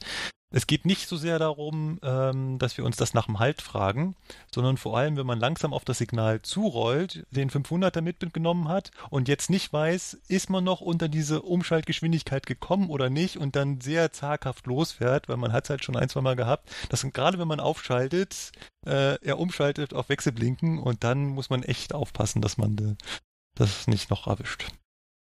Dann hatten wir das Thema, dass ähm, WLAN oder ähnliches den Flugfunk beeinträchtigen könnte. Ja, hat jetzt nichts mit der Bahn zu tun. Und da meinte ich ja, dass das totaler Schwachsinn ist und dass das auch nachgewiesen ist, dass äh, man es nicht schafft, mit dem eigenen Handy das Flugzeug zu steuern. Er meint hier, dass seine Ausbilderin äh, sagt, dass die Frequenz von dem Flugfunk in am Münchner Flughafen in demselben Bereich liegt wie äh, Bayern 3, dem Radiosender. Und da habe ich mal schnell gegoogelt und dem ist nicht so. Also die Towerfrequenz vom Münchner Flughafen ist zum Beispiel 118,7 Megahertz und Bayern 3 ist 97,3 Megahertz. Das wäre praktisch. Dann hat man zu den Verkehrsnachrichten auf der Straße auch gleich die in der Luft, weißt du? Genau. Ach, der Besuch aus Malta kommt jetzt also gerade an. Das Flugzeug ist gerade im Landeanflug. Kann ich mich ja mal losmachen. Ja, auf Startbahn also der, 1 steht dann. Ne? ja, genau. Also der Flugfunk ist definitiv über den Radiofrequenzen und man sollte mit einem herkömmlichen Radioempfangsgerät diese Frequenzen nicht empfangen können. Dann meint der Zehnten zu den äh, automatisch fahrenden Zügen, dass das äh, garantiert machbar ist, aber schweineteuer ist. Ich glaube, da stimmen wir ihm alle zu. Das war auch so das Fazit aus unserer Sendung. Äh, technisch machbar wäre das sicherlich, aber das kommt nicht morgen, weil es ist vor allem Schwein. Genau, dann war das äh, auch der Zuhörer, der einige Fragen zum 423 hatte und zu, zum ganz speziell einen grauen Pinöpel. Ach, er war das. Jetzt, jetzt habe ich wieder die Verbindung hergestellt. Ah. Genau. Wir haben den grauen Pinöpel mittlerweile selber gefunden ja. und müssen leider passen. Wir wissen nichts damit anzufangen. Wir wissen es nicht. Also der graue Pinöpel an anderer Stelle ist halt der Temperatursensor, aber was ihr da vorne genau hinter der Scheibe vom aber Führerstand Philipp, du bist macht, doch in Steinhausen da praktisch an der Quelle. Du kannst doch bestimmt mit irgendwelchen Werkstattmitarbeitern mal drüber quatschen irgendwie, ob die das irgendwie, die müssen es ja wissen. Die müssen es ja auch mal reparieren, wenn der graue Pinöbel kaputt ist. Dann müssen die ja wissen, was es ist, oder? wenn ich mir das bis Montagabend merken kann, ich probier's. Es reicht ja bis zur nächsten Folge. Ja. ja, wenn ich mir das bis dahin merken kann, ich probier's. ja, ja. Erinnere dich immer wieder dran. Das täglich ist, immer. Keine ist, Sorge. Äh, das will ich sehen. das wäre auch eine lustige Meldung, die dir hier so per Zugbericht sendest. Grauer Pinöpel-Defekt. Dann kommt gleich der Anruf zurück, Elbe. Was ist da los mit deinem Zug? ja, der graue Pinöpel ist kaputt. Mach mal ein Bild über EZB. Jetzt haben wir ja die Bildmöglichkeit. Das kannst du jetzt nicht mehr machen, ja. Ah ja, ähm, dann postet er zwei YouTube-Videos, wo man den Zugdateneinsteller sowohl von LZB80 als auch von i60R in Aktion sehen kann. Und er schreibt nochmal in 14. Endstation in Erding. Da ging es um die Zwangsbremsung. Warte, jetzt mal noch durch den wir jetzt gemeint. Ich habe eine Ausfall Endstation, ja. Die Zugspitze will kurz hinter dem BÜ stehen. Also von Erding hat er gemeint. Genau. Ja, aber wenn es hinter dem BÜ war, dann kannst du zumindest mit dem Anfahrprogramm eigentlich nichts zu tun haben, weil da bist du schon über die 45 dann drüber. Und das da einfach ganz locker angefahren. Also ich, ist Wobei, aber ist ja, es ist ja dieses Vorsignal für das richtige Ausfahrsignal in Erding da. Kann es sein, dass es nur kurz vorm Bahnübergang ist? Dass er da dann nicht rechtzeitig wachsam gedrückt hat und deswegen. Ja, das ist vor dem Bahnübergang. Ja, siehst du, dann haben wir es. Dann hat er wachsam vergessen. Ja. Okay. Ist mir auch nicht gewohnt. Man fährt am Anfangsbahnhof los und schon hat man wieder halt erwarten, weißt du? Das ist ja. Hm. Nun gut. Dann postet er ein Foto von einem Bauprojekt und dort geht es, glaube ich, wenn ich das äh, richtig gesehen habe, um den Münchner Hauptbahnhof. Und dort ist ein S-Bahn-Zug zu sehen, auf dem das Landeswappen von Nordrhein-Westfalen prangert, oder? Wenn da so ein Pferd drauf ist, schon. Hä, da sieht man doch gar nichts. Ja, da muss man ja so ein kleines Ding jetzt nur so erkennen, was für ein Wappen das ist. Ja, das, was, nee, doch, das könnte. Was hat der für einen riesen äh, PC? Grün. Hier? Nee, das passt doch. Nordrhein-Westfalen, ja, ist schon richtig.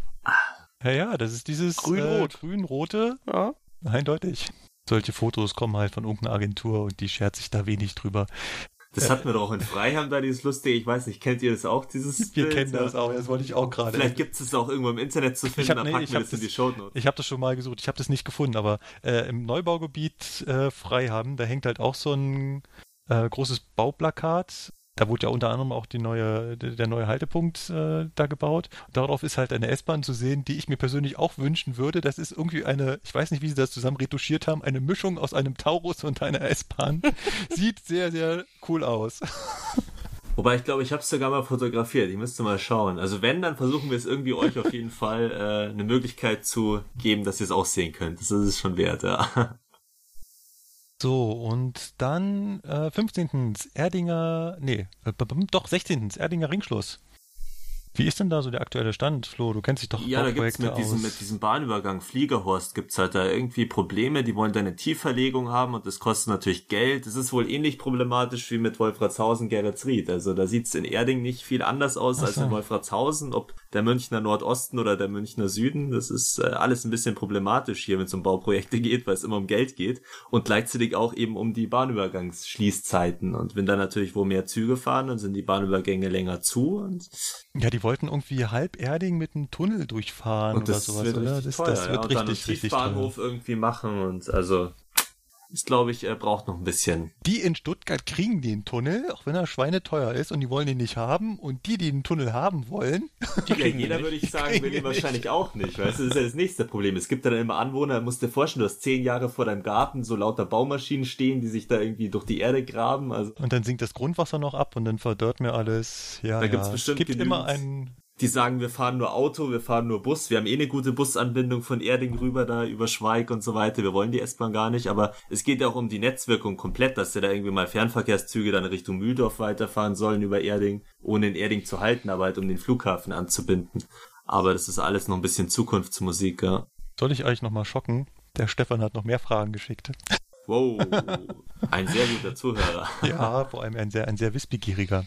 Er hat auf äh, meinen Dostos einen Aufkleber entdeckt, wo V-Log draufsteht und der ist durchgestrichen.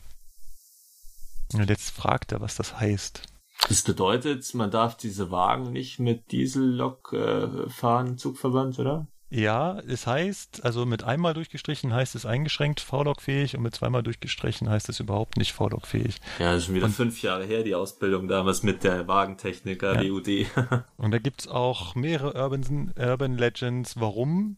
Ganz viele meinen, das hängt an der Klimaanlage, dass halt die Klimaanlage die Abgase ansaugen würde. Ist meines Wissens Humbug.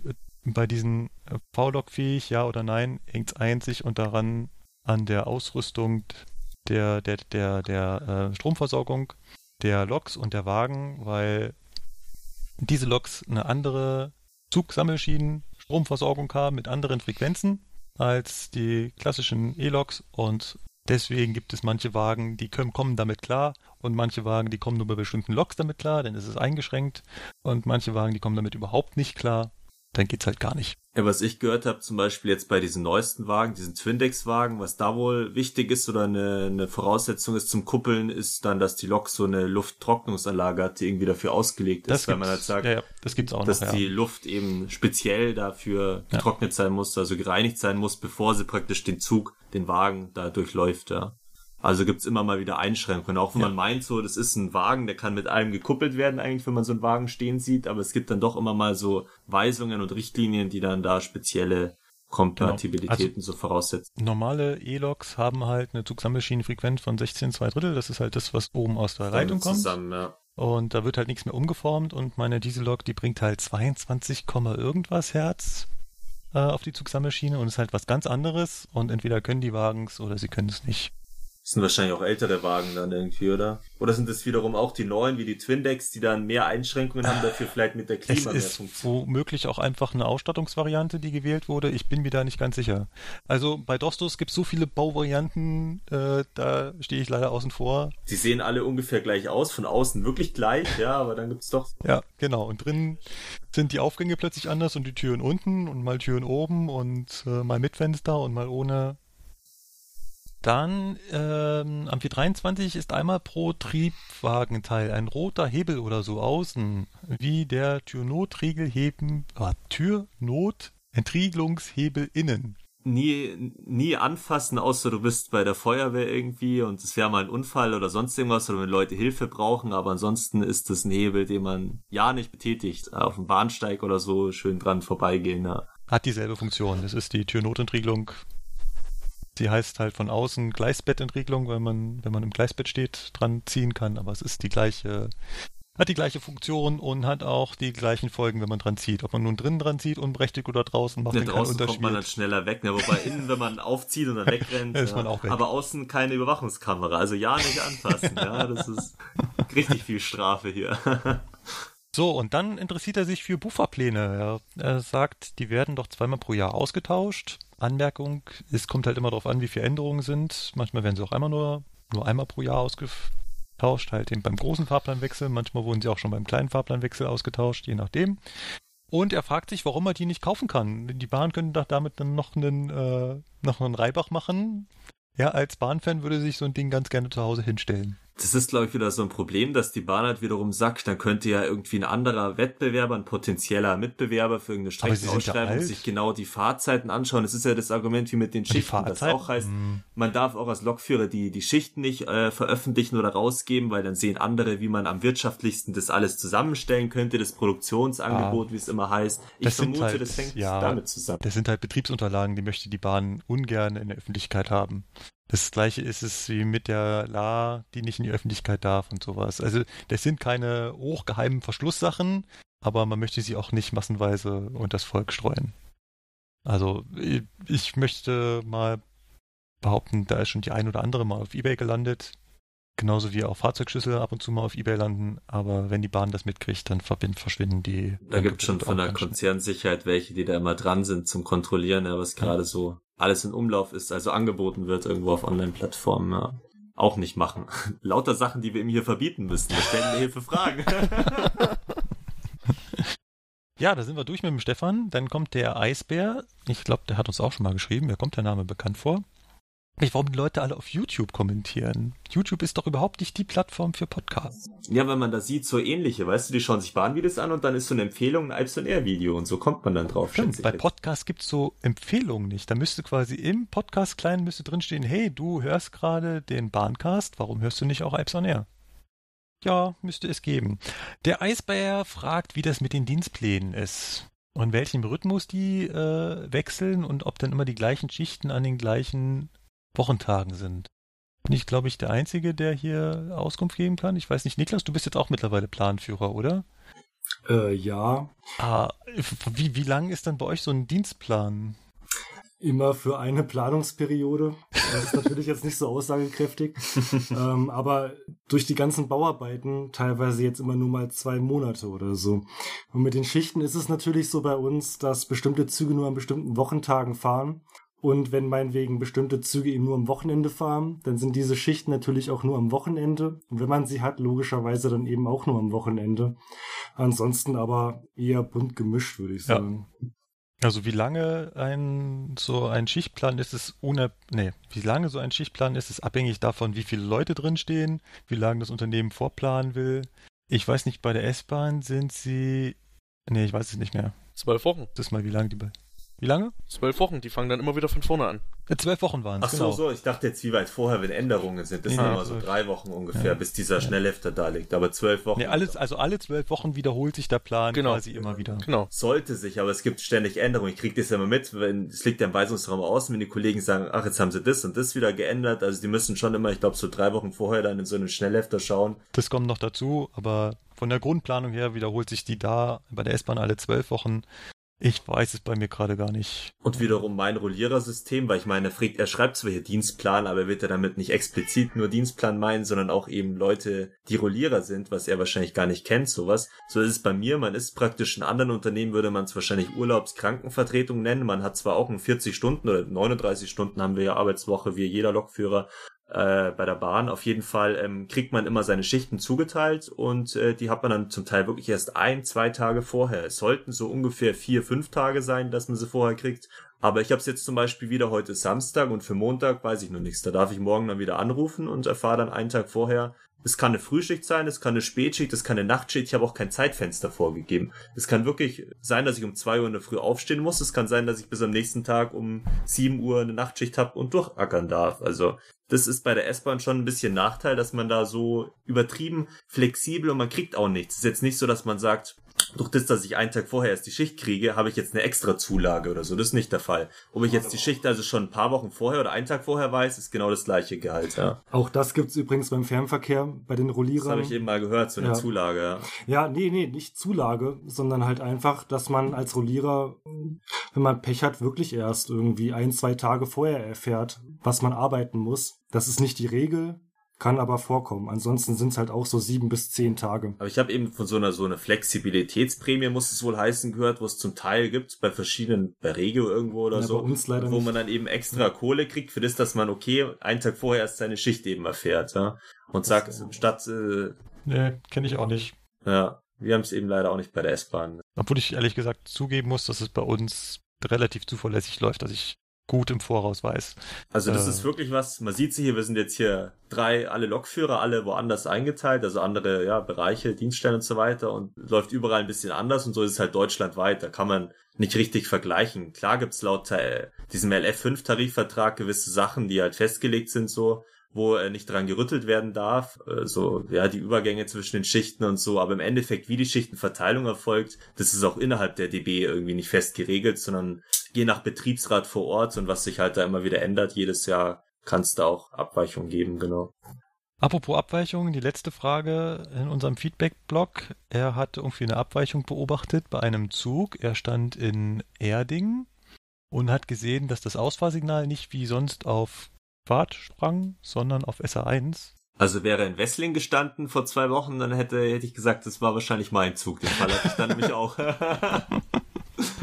Okay, scheinbar nicht ganz so ungewöhnlich, aber Doch, ist es definitiv schon ungewöhnlich. Äh, ich habe es noch nicht erlebt. Nein. Was man manchmal beobachtet ist, dass beim Umschalten andere Lampen mit aufleuchten. Aber äh, Also was auch so ein Fall ist, wenn du jetzt äh, innerhalb von dem Bahnhof fährst, äh, auf Befehl, hatte ich jetzt in Dachau schon zwei, dreimal, dass der dann das SH1 mit anmacht. Da sagte der extra dazu, also du hast ja eh deinen Befehl zum Fahren und damit eben die, die Weichenlagen und so weiter, das alles praktisch von der Fahrstraße her passt, weil er die als Behelfsstraße irgendwie einstellt in seinem Stellpult, wie auch immer. Auf jeden Fall, dass dann das SH1 und die Sperrsignale müssen eh mitleuchten, weil sonst bräuchtest du ja für jedes einzelne Sperrsignal nochmal einen Befehl. Und da leuchtet aber meistens auch noch eben am zugehörigen Hauptsignal des SH1, ja. Aber in dem Fall war es eben wie bei mir auch dann wohl eine Störung und dann musst du halt anrufen, musst sagen, du, Fahrdienst, da passt was nicht mit dem Signalbild, so kann ich den Bahnhof nicht verlassen und dann entweder kann er das schnell beheben, die Störung, oder man steht halt dann länger und dann notfalls auf Befehl, genau. Und wie, wie war es jetzt in dem Fall auf Nachfrage? Muss ich jetzt nochmal durchlesen, was er weiterschreibt. äh, sie haben das dann wieder wohin gebastelt. Aber er hat es selber noch nicht gesehen, der Lokführer hat er zu Nee, ihm gesagt. Ja. also das ist auch so ein Fall, der ist natürlich auch nirgendwo geregelt, dass du als Zugfahrer auf einmal ein SH1 hättest. Es ist aber für dich halt, da gibt's ja wiederum den Passus, wenn es halt ein ungültiges Signal ist, dann äh, darfst du natürlich nicht abfahren. Es zählt nicht zur Zustimmung zur Abfahrt dazu, sondern musst halt anrufen und brauchst ein anderes Signal. Ansonsten zählt halt das HP0, weil das SH1 für dich als Zugfahrt da keine Gültigkeit hat, ja, Ja. vereinfacht gesagt. Ja, dann sind wir soweit durch, oder? Sieht äh, ganz danach aus, ja. Äh, das war Folge 33. Ich habe noch zwei Sachen auf dem Herzen. Immer wenn das gesagt wurde, lief irgendwas danach schief. Nein, äh. Davor lief's schief und ab dem Zeitpunkt, wo das gesagt wurde, lief's gut, oder? ja, okay, gut oder so. Also, zum einen habe ich, möchte ich gerne was ausprobieren. Jetzt, ich hoffe, es hören alle bis zum Schluss zu, denn ich habe ein Giveaway. Ich habe etwas zu verlosen. Und ähm, ich möchte mal ausprobieren, ob das funktioniert. Das heißt, alle, die unseren Facebook-Post zu dieser Folge teilen, also nicht liken, sondern teilen, unter denen verlose ich oder wir einen Lizenzschlüssel für das Spiel Doom 4. Was ist das schon ein sehr Spiel? beliebig. Können wir da eigentlich auch mitmachen, Markus? Oder sind Teammitglieder? Nicht, dass ich das haben möchte, aber Äh, nein, ist das, gibt's da nicht immer so einen Passus, dass die. Den Nein, derjenige, der das mit- Gewinnspiel äh, in dabei- Auftrag gibt, erfinden, dazu machen. Nein, Mitarbeiter sind von der Verlosung ausgeschlossen. Genau. Also- wenn es dabei steht, ja, wenn nicht. Also wir Mitarbeiter und ihre Bekannten und Verwandten. Nein, also also wir halt von Alpson Air halt, ne? Also Genau. Also nochmal ganz kurz, jeder, der auf Facebook unseren Post liked, kriegt den Schlüssel zum Spiel und kann Teilt, den sich ich, oder? Teilt teilt. oder Ja, nicht, nicht Das hast du gerade teilt- liked gesagt. Oh, um Gottes Willen. Also der- alles zurück auf Anfang, ja. Also der ihn teilt, kriegt den Schlüssel zum Spiel, zum aktuellen Spiel Doom 4. Ihr dürft uns sich- gar nicht liken, ihr müsst uns teilen, ja. Kann er sich auf Steam runterladen und spielen. Mal gucken, ob das funktioniert. Bin ich mal gespannt. Sonst muss das nächste Mal irgendwie eine Führerstandsmitfahrt. Ist ja ein bisschen schwieriger, ja, sowas Ja. durchzubringen. Da gibt's dann ein anderes Spiel nächstes Mal. Das muss auch reichen. Seid gefälligst zufrieden, ja. Okay, und dann die zweite Sache, ganz kurz in eigener Sache. Bei mir verändert sich etwas beruflich. Ich bin weiterhin Lokführer bei Regio Allgäu Schwaben, aber habe eine Zusatzaufgabe übernommen. Ich darf ab diesen September Lokführer ausbilden. Hey, Glückwunsch! Starkes Stück. Coole Sache. Bin jetzt sogenannter Praxistrainer Methode Fahren oder so. Also kurz Fahrtrainer. Okay, ja, super. Oder Ich dachte schon. Praxisvermittler wäre schon so ein sperriger Begriff, aber jetzt haben sie es ja noch mal mehr aufgedröselt. Ja. Ja, ich glaube, das kann die Bahn gut mit äh, bürokratischen Begriffen. Woanders würde man es einfach Ausbilder nennen, in anderen Berufen. Ja, Ja, gibt ja verschiedene Abstufungen. Woanders gibt's die, glaube ich, nicht. gell? Da gibt's nur Ausbilder oder Angestellte. also normal Angestellte, ja. Nee, ja, Glückwunsch auf jeden Fall. Ist ja gut. Da sollte man sich mal weiterbilden, mal das Lokführer. Da hat's mal den richtigen getroffen. Standpunkt. Ah, danke, danke, danke. Ich werde mein Bestes geben. Ich berichte, wenn ich die ersten Azubis dabei hatte, äh, wie es war.